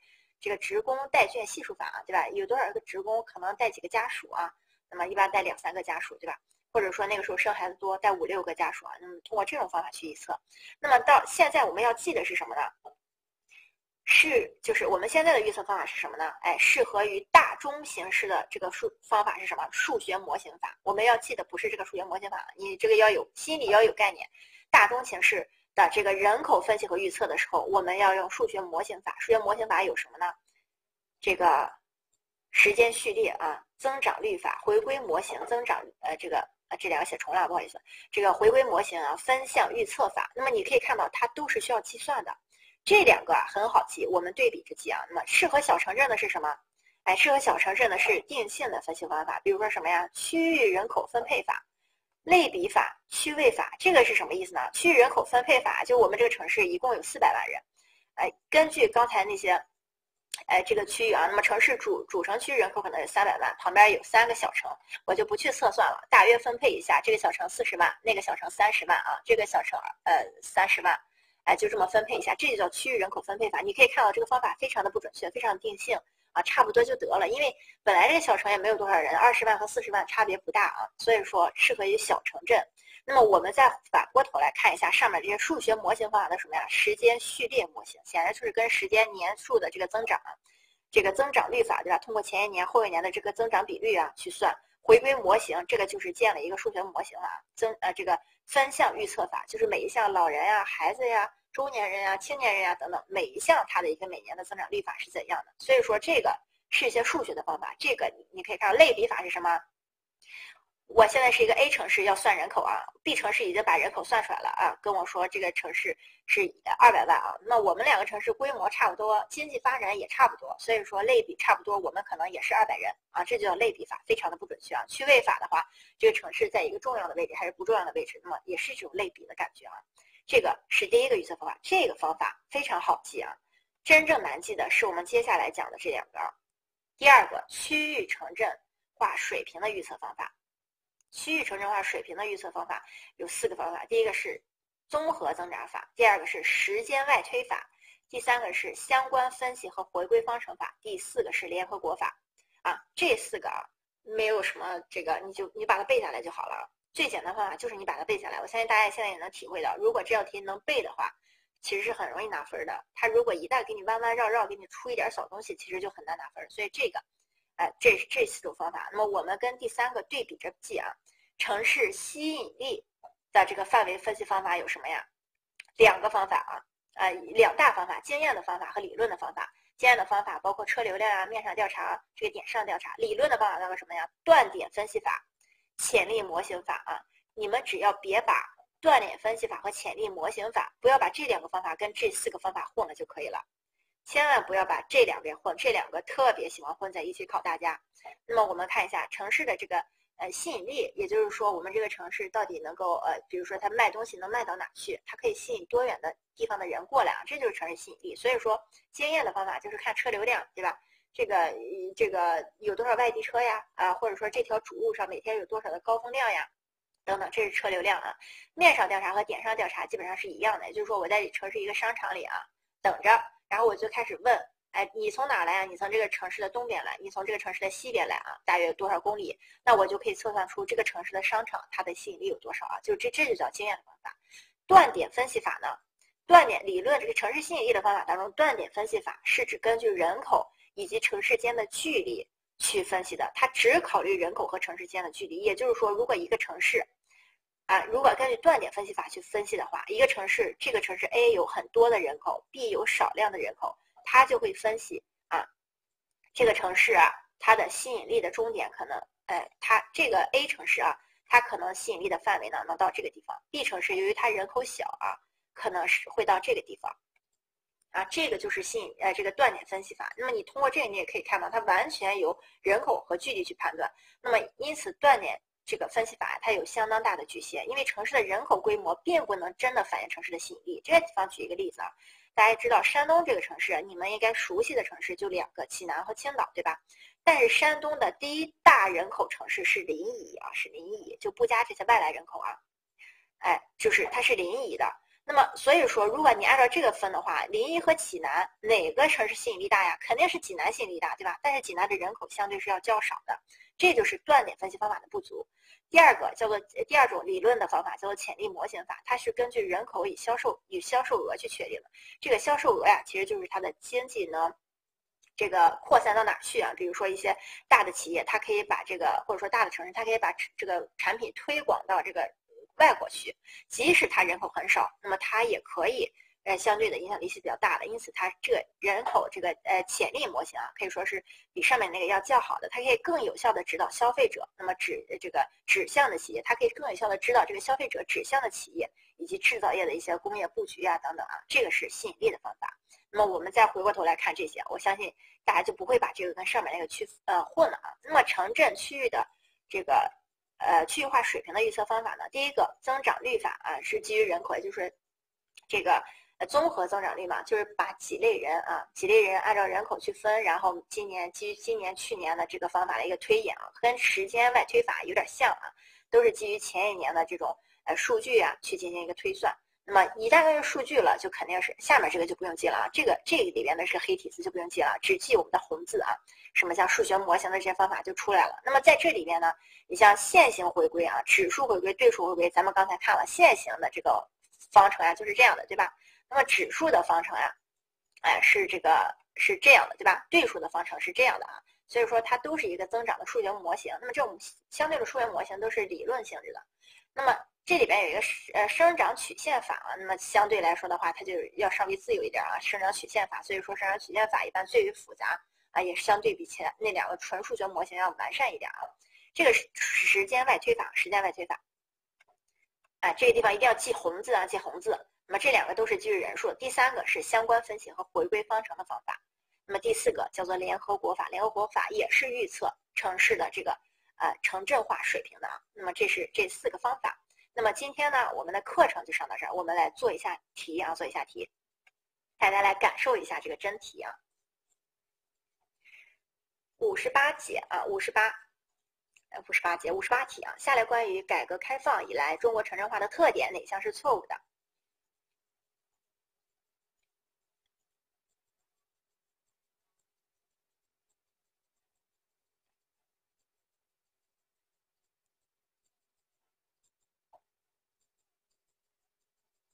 这道题靠经验去蒙，你们也能蒙对的啊，我相信。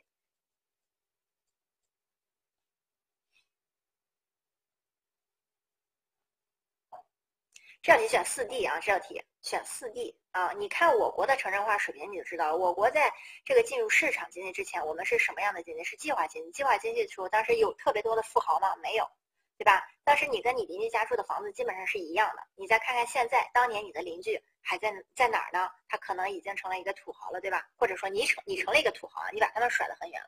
所以说，我国改革开放以来，中国城镇化的特点。错误的是什么？它没有缩小城乡人民的收入的差距，它反而是增大了。那么这个我们通过理论去看一下啊。刚才咱们在讲那几个城市，这个这个到底应该怎么发展的时候，有均衡理论和不均衡理论，对吧？还有这个城市增长期理论，你可以看到它是有两种理论的。先到底是先富带动后富，还是一起富裕？那如果是先富带动后富的这种情况的话，一定会前期增大它的一个。这个收入差距的，因此四 D 是错的啊，前三个都是对的，我就不讲了。那么前三个有什么问题吗？没没有什么问题吧？前三个就先不讲了。那么题也不少。那么五十九题啊，下列关于中国城市边缘区的特征啊，哪项是错误的？像这种题完全可以按照自己的这个想法去答。城市边缘区，你只要知道什么是中国城市边缘区就行了。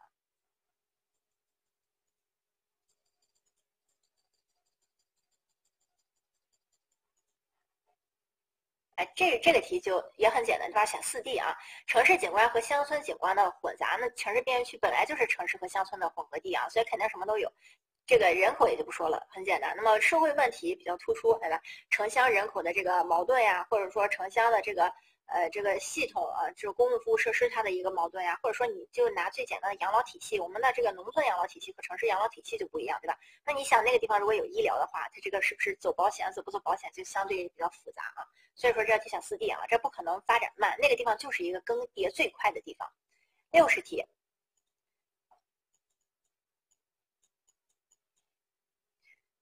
四 D 不理解吗？空间相对变化缓慢呀，这个城市边缘区。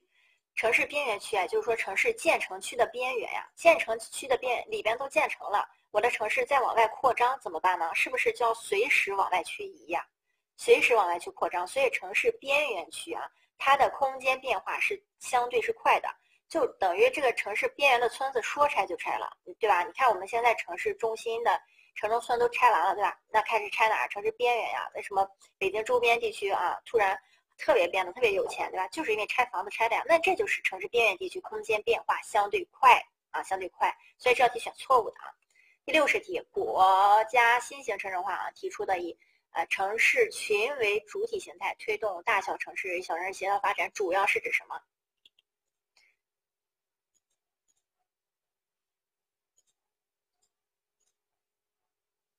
哎，这题就是。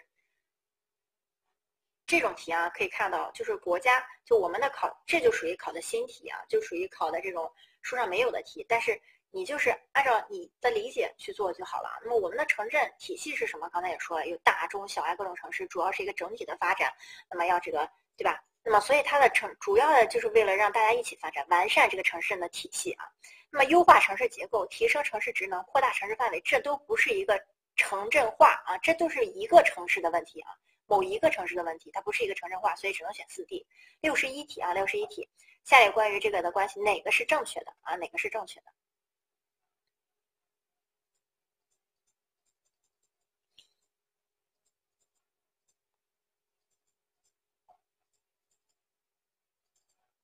看清楚题啊，这个每一个选项看清楚。我就跟你说，这个我们这个考试非常喜欢玩文字游戏啊，就这种题，按理说是非常简单的，对吧？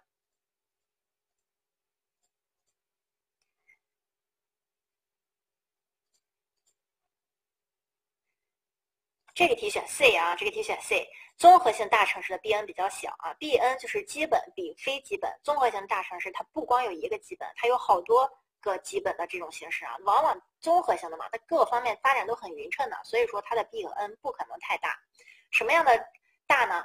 专业化程度高的城市 Bn 比较大啊。那么这个地方它故意在这儿藏了个 D 字儿给你，对吧？专业化城市高 Bn 比较大啊。那么下面的大城市的。郊区开发区啊，通常 Bn 比较小。这个郊区开发区人都还没去去全呢，对吧？这个地方就是基础建设什么的，所以说它这个方面肯定是，呃，基础建设呀等等这个方面它的 B 是比较大的。所以说这个新城啊，因为它不完善，所以说它的 Bn 是大的，不是小的。我们继续啊，六十二题，在啊，这个就很简单了啊，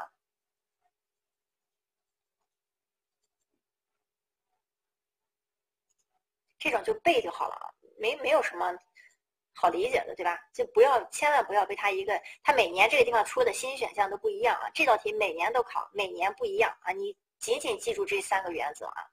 哎，此地不对啊。下列关于哪项这个是依据中心地理论啊？依据中心地理论去可依可以依据中心中心地理论啊。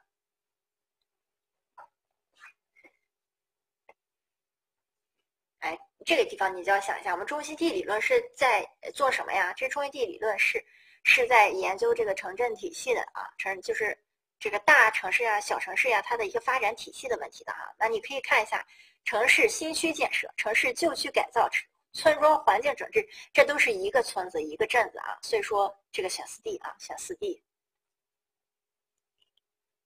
选四 D 啊，选四 D。村庄和城市啊，就是就是这种。中心地你也可以看到，它 K 值三四五三四七啊，这个东西它一定要多个主体才行。像前三个它就是单个主体，根本就不存在这个，所以说四 D 是可以的。再加上中心地理论，你们记得吗？我们说过，城中心地理论适合什么样的地区啊？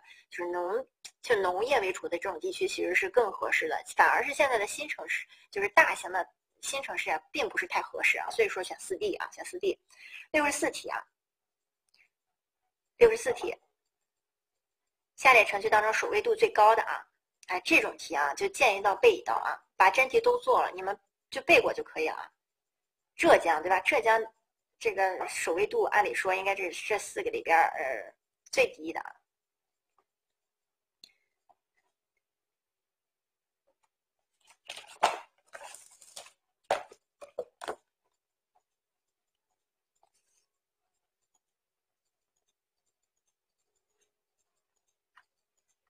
这个题，这个题，呃，这个题选选 C 啊，这个题选 C。湖北比这个，呃，这是因为湖北啊，嗯，江西的最大城市南昌啊，南昌的这个首位度也也不是很低啊。但是南昌有武汉有名吗？没有，对吧？武汉的人非常多啊，所以说这样选 C，把它记住啊，把它记住，就这就就背过去了啊，把这个把这种就背过啊，每一个城市的这个情况，不行就去查一查啊。那么下面，呃，这个。呃，下面哪种方法呢？适合大城市近郊的小城镇人口啊规模的预测？哎，这个地方就是不要光看前面的大啊，一定要看它的这个尾缀啊，尾缀。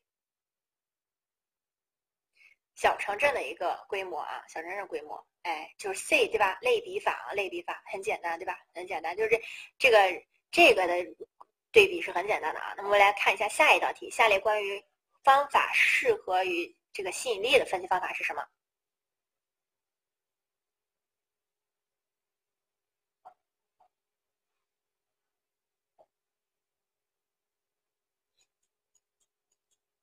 你这选三的，你个这同学，你出去吧啊！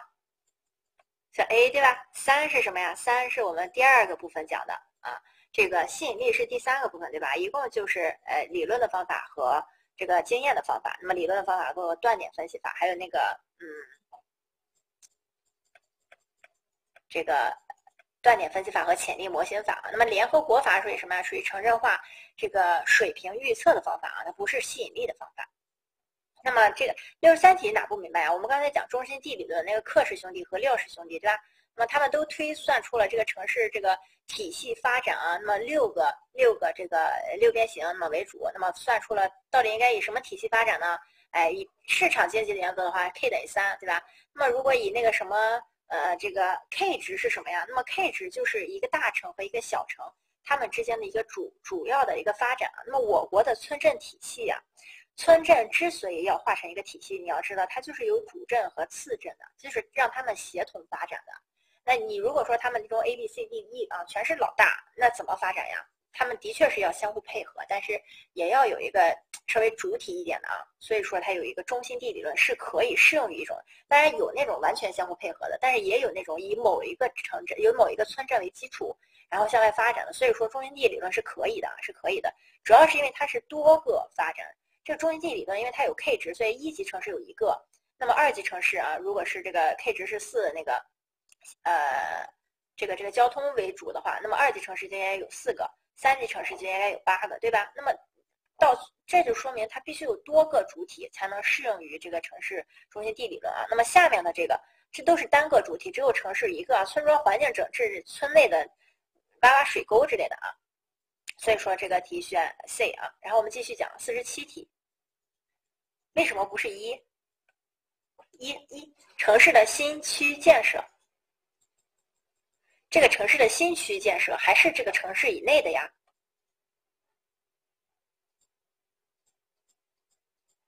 就是我们的这个中心地理论，它一定是一个大体系的。你想想，如果它就是一个一两个新区的这种建设的话，那么它它还需要把那个 K 值说的那么多吗？你像这个以这个最后一个以行政区规划 K 都七了，对吧？这就说明一个主城，一个一级城市下面要有七个啊，要有七个二级主城。你说一个城市的新区，它能突然建七个新区吗？能发展出一个来就很好了，对吧？所以它不需要这个中心地理论这么复杂的一个模型啊。四十七题，你给我举个例子，哪一个城市建了很多个新区？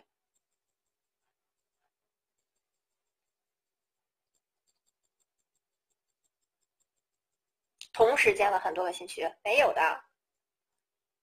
四十七题啊，四十七题。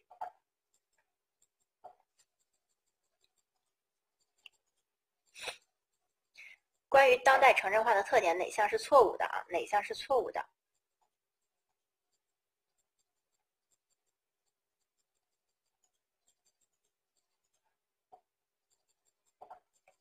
选 C 对吧？发达城市啊，这个发展中国家才是主体啊，发展中国家才是主体，其他都是对的啊，没有什么问题。四十八题啊。下列哪项不符合中央城市工作会议上提出的让中西部广大群众也能享受到城镇化的成果？哎，不要看前面这么多乱七八糟的东西啊，就是下面哪一个是能够分享城镇化成果的？哎，是不符合的啊，不能分享城镇化成，也就是说不能通过这种方式去分享城镇化成果。哎，这这道题非常简单啊，虽然看起来好像这道题书上没有啊，靠你们的智慧去作答就可以了。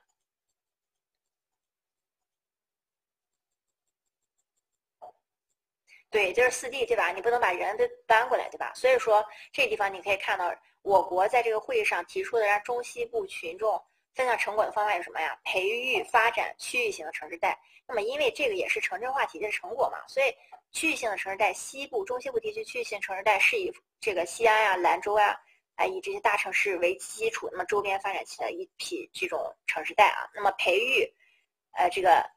呃，不是，就是城市群啊。那么培育中心城市，把西安、兰州，那么促进边疆的中心城市和口岸城市的联动发展。那么，呃，像这个呃，就对外贸易的这个呃西部地区，像上面接着蒙古，对吧？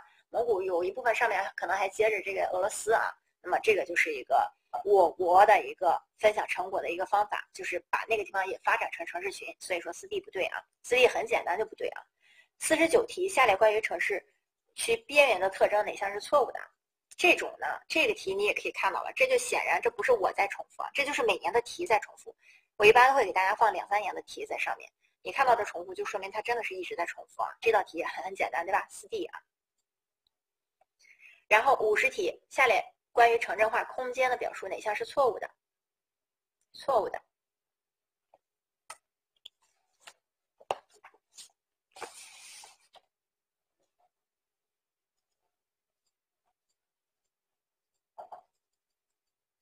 四 D 啊，四 D 很简单啊，逆城市化哪是城中村呀？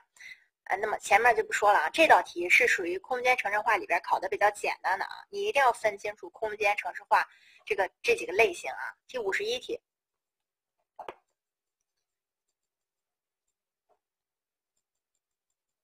下列哪项不是支配这个的这个原则啊？哎，二 B 对吧？又换了一个说法啊。它不一定什么时候换的说法就非常具有迷惑性了，所以一定要记清楚。哎，第第五十二题啊，再背过啊，再背过。下列城市当中首位度最高的是谁呀？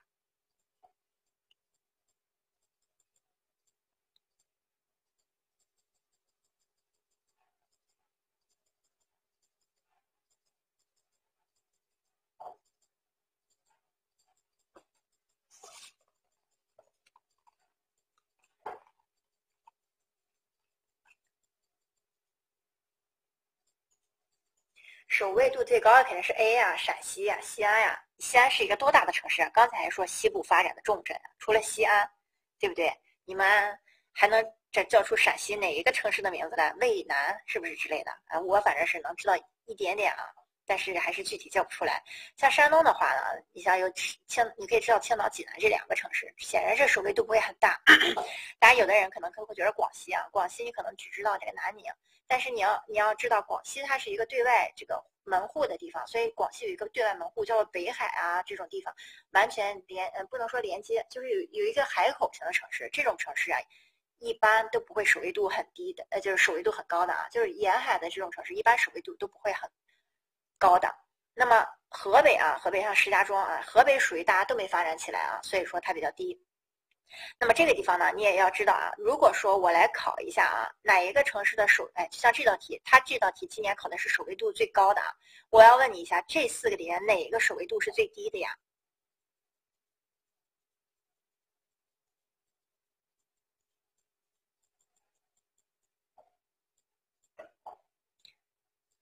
这属于度最低的是浙江啊，是浙江，哎，所以这个地方每年的就这几个省啊，我就建议你们好好去看一下啊。这个四川的省属位度也比较高，你呃也比较高啊。那么湖北的话，你最好把四川呀、湖北啊，你自己下去比较比较，不要只看那个最高的啊，它是有可能考最低的啊，都要看啊，都要看看哪一个高哪个低，哪个城市哪个就就来比较一下前一两个城市啊。嗯，特别喜欢考这道题，不知道为什么啊很无聊这种题觉得。五十三题啊。可能觉得大家是这个做规划的，对吧？啊，应该了解全国的人口数量。这个适合于这个小城镇人口规模的啊，很简单，对吧？类比法啊，类比法。这题不讲了，一样的。那么五十四题，下列不属于经济区的这个组织原则的是什么？经济区有六个原则啊，六个原则。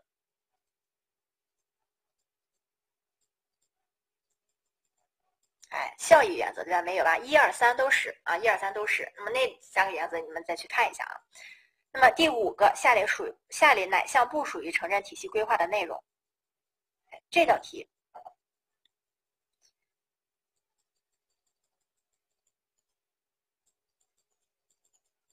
这道题你们就要好好的考虑一下了。它不属于城镇规划体系的内容。我们在说城镇规划体系的时候，一直在想什么呀？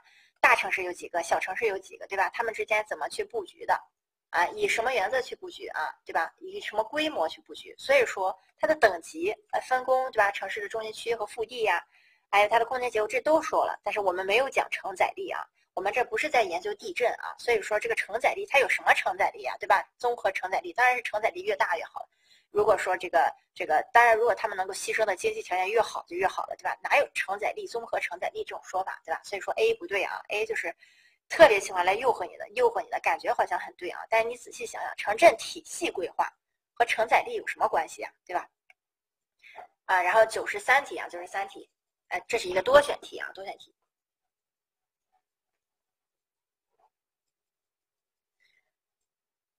过度城镇化的现象是什么？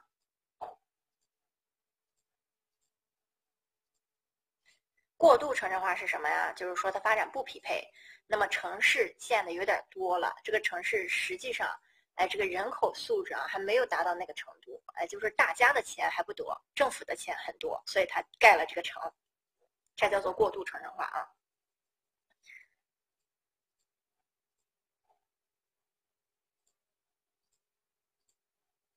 哎，这道题选一二三啊，A B C 啊，A B C。那么刚才就说了，这个地方非常重要。既然他今有一年考了这个，很难保他下一年不考另一个啊。就这个，我们规划题很喜欢这样考，所以你一定要完完全全把那个地方，我就说那个地方很重要，对吧？大家在那个地方不要急，一定要耐下心思来去理解啊这几个形式啊。那么我们再说一下，过渡城镇化呀，就是指这个城镇它的一个呃发展，它的一个建设速度特别快，它已经发展成了一个一流大城市的这个样貌。但是它的人的这个收入水平没有达到那个程度啊，还有不少人在这个可能在这个周边地区啊，可能还是农业户口，或者说还还没就没有就业呢。所以说，这个城镇看起来像一个大城市，周边的人口就会涌进来啊，就会人口过多。一旦你你你只要能记住过度城镇化，人口会有过多的现象。涌入的现象，那么你就要知道，人口突然进来这么多，你这个城市就没有那么多企业啊，城市就业肯定不足。人口这么多，这个城市楼建起来了，但是基础设施，因为它是按照城市的自己的这个居住人口去定的，所以说城市的居住设施负重不堪。这题就选 A、B、C 啊，剩下两个，哎，哎，对，这个题，哎，这个题就是一个呃，这个。呃，A、B、C 啊，A、B、C，看书啊，一定要看书，这个地方非常重要啊。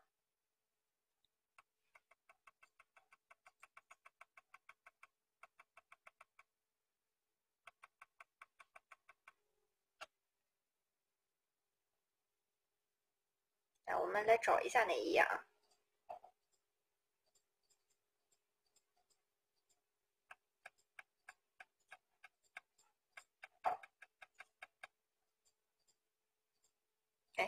跳过了。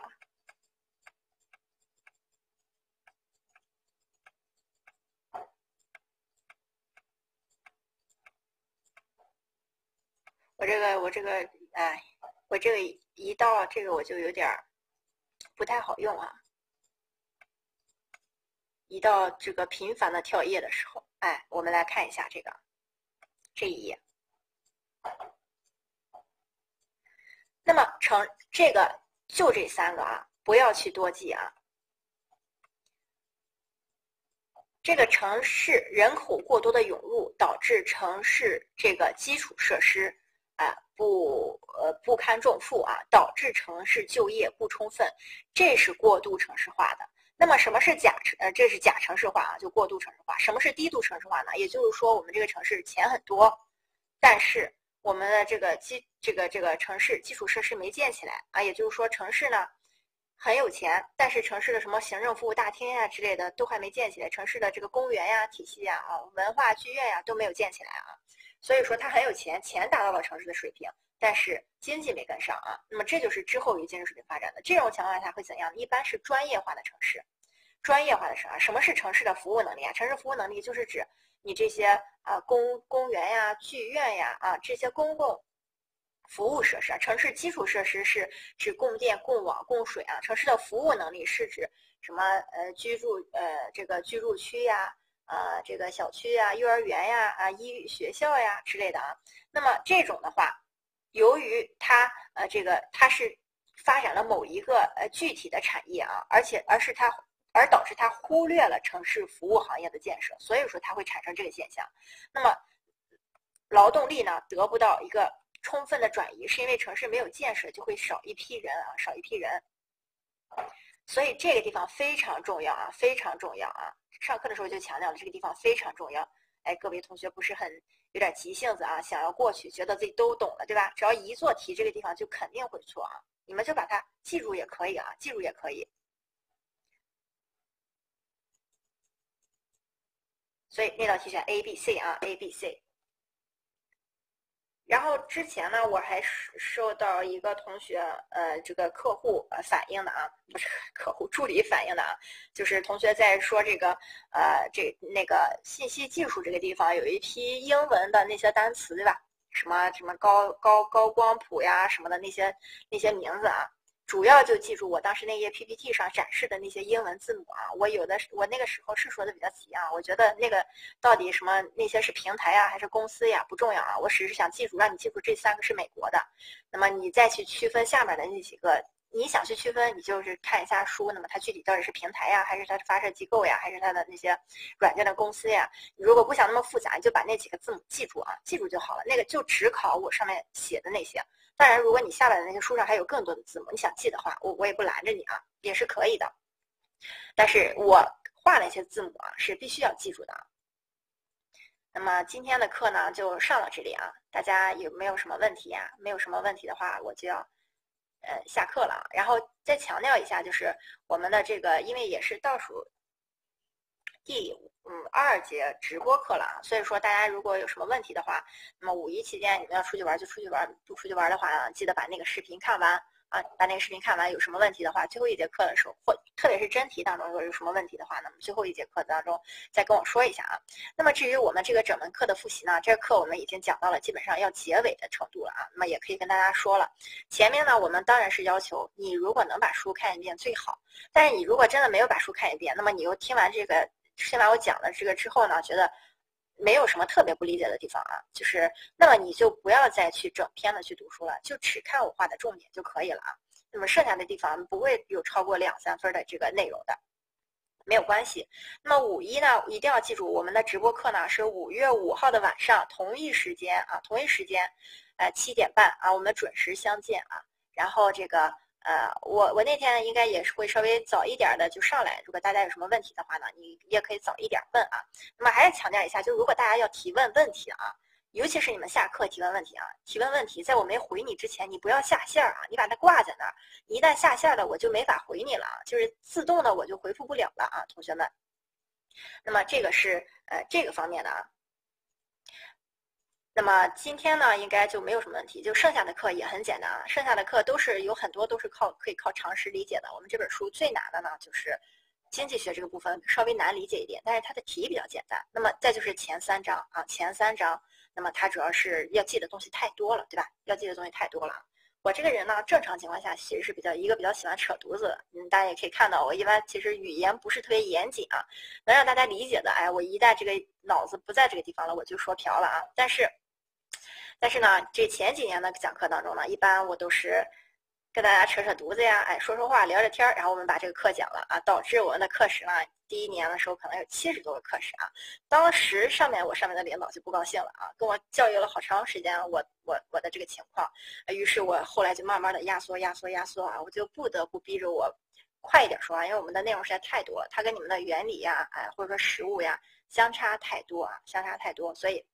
没有办法啊，那么有什么有什么问题的话，你们就哎留言啊问我问，这一旦问了之后啊，如果我在线的话，你不要离开啊，不要离开，你就放在那儿，你去干你的事儿，回来你可能会发现我的答案。那么今天的课啊就上到这儿啊，没有什么啊要说啊，没有什么要说的了啊。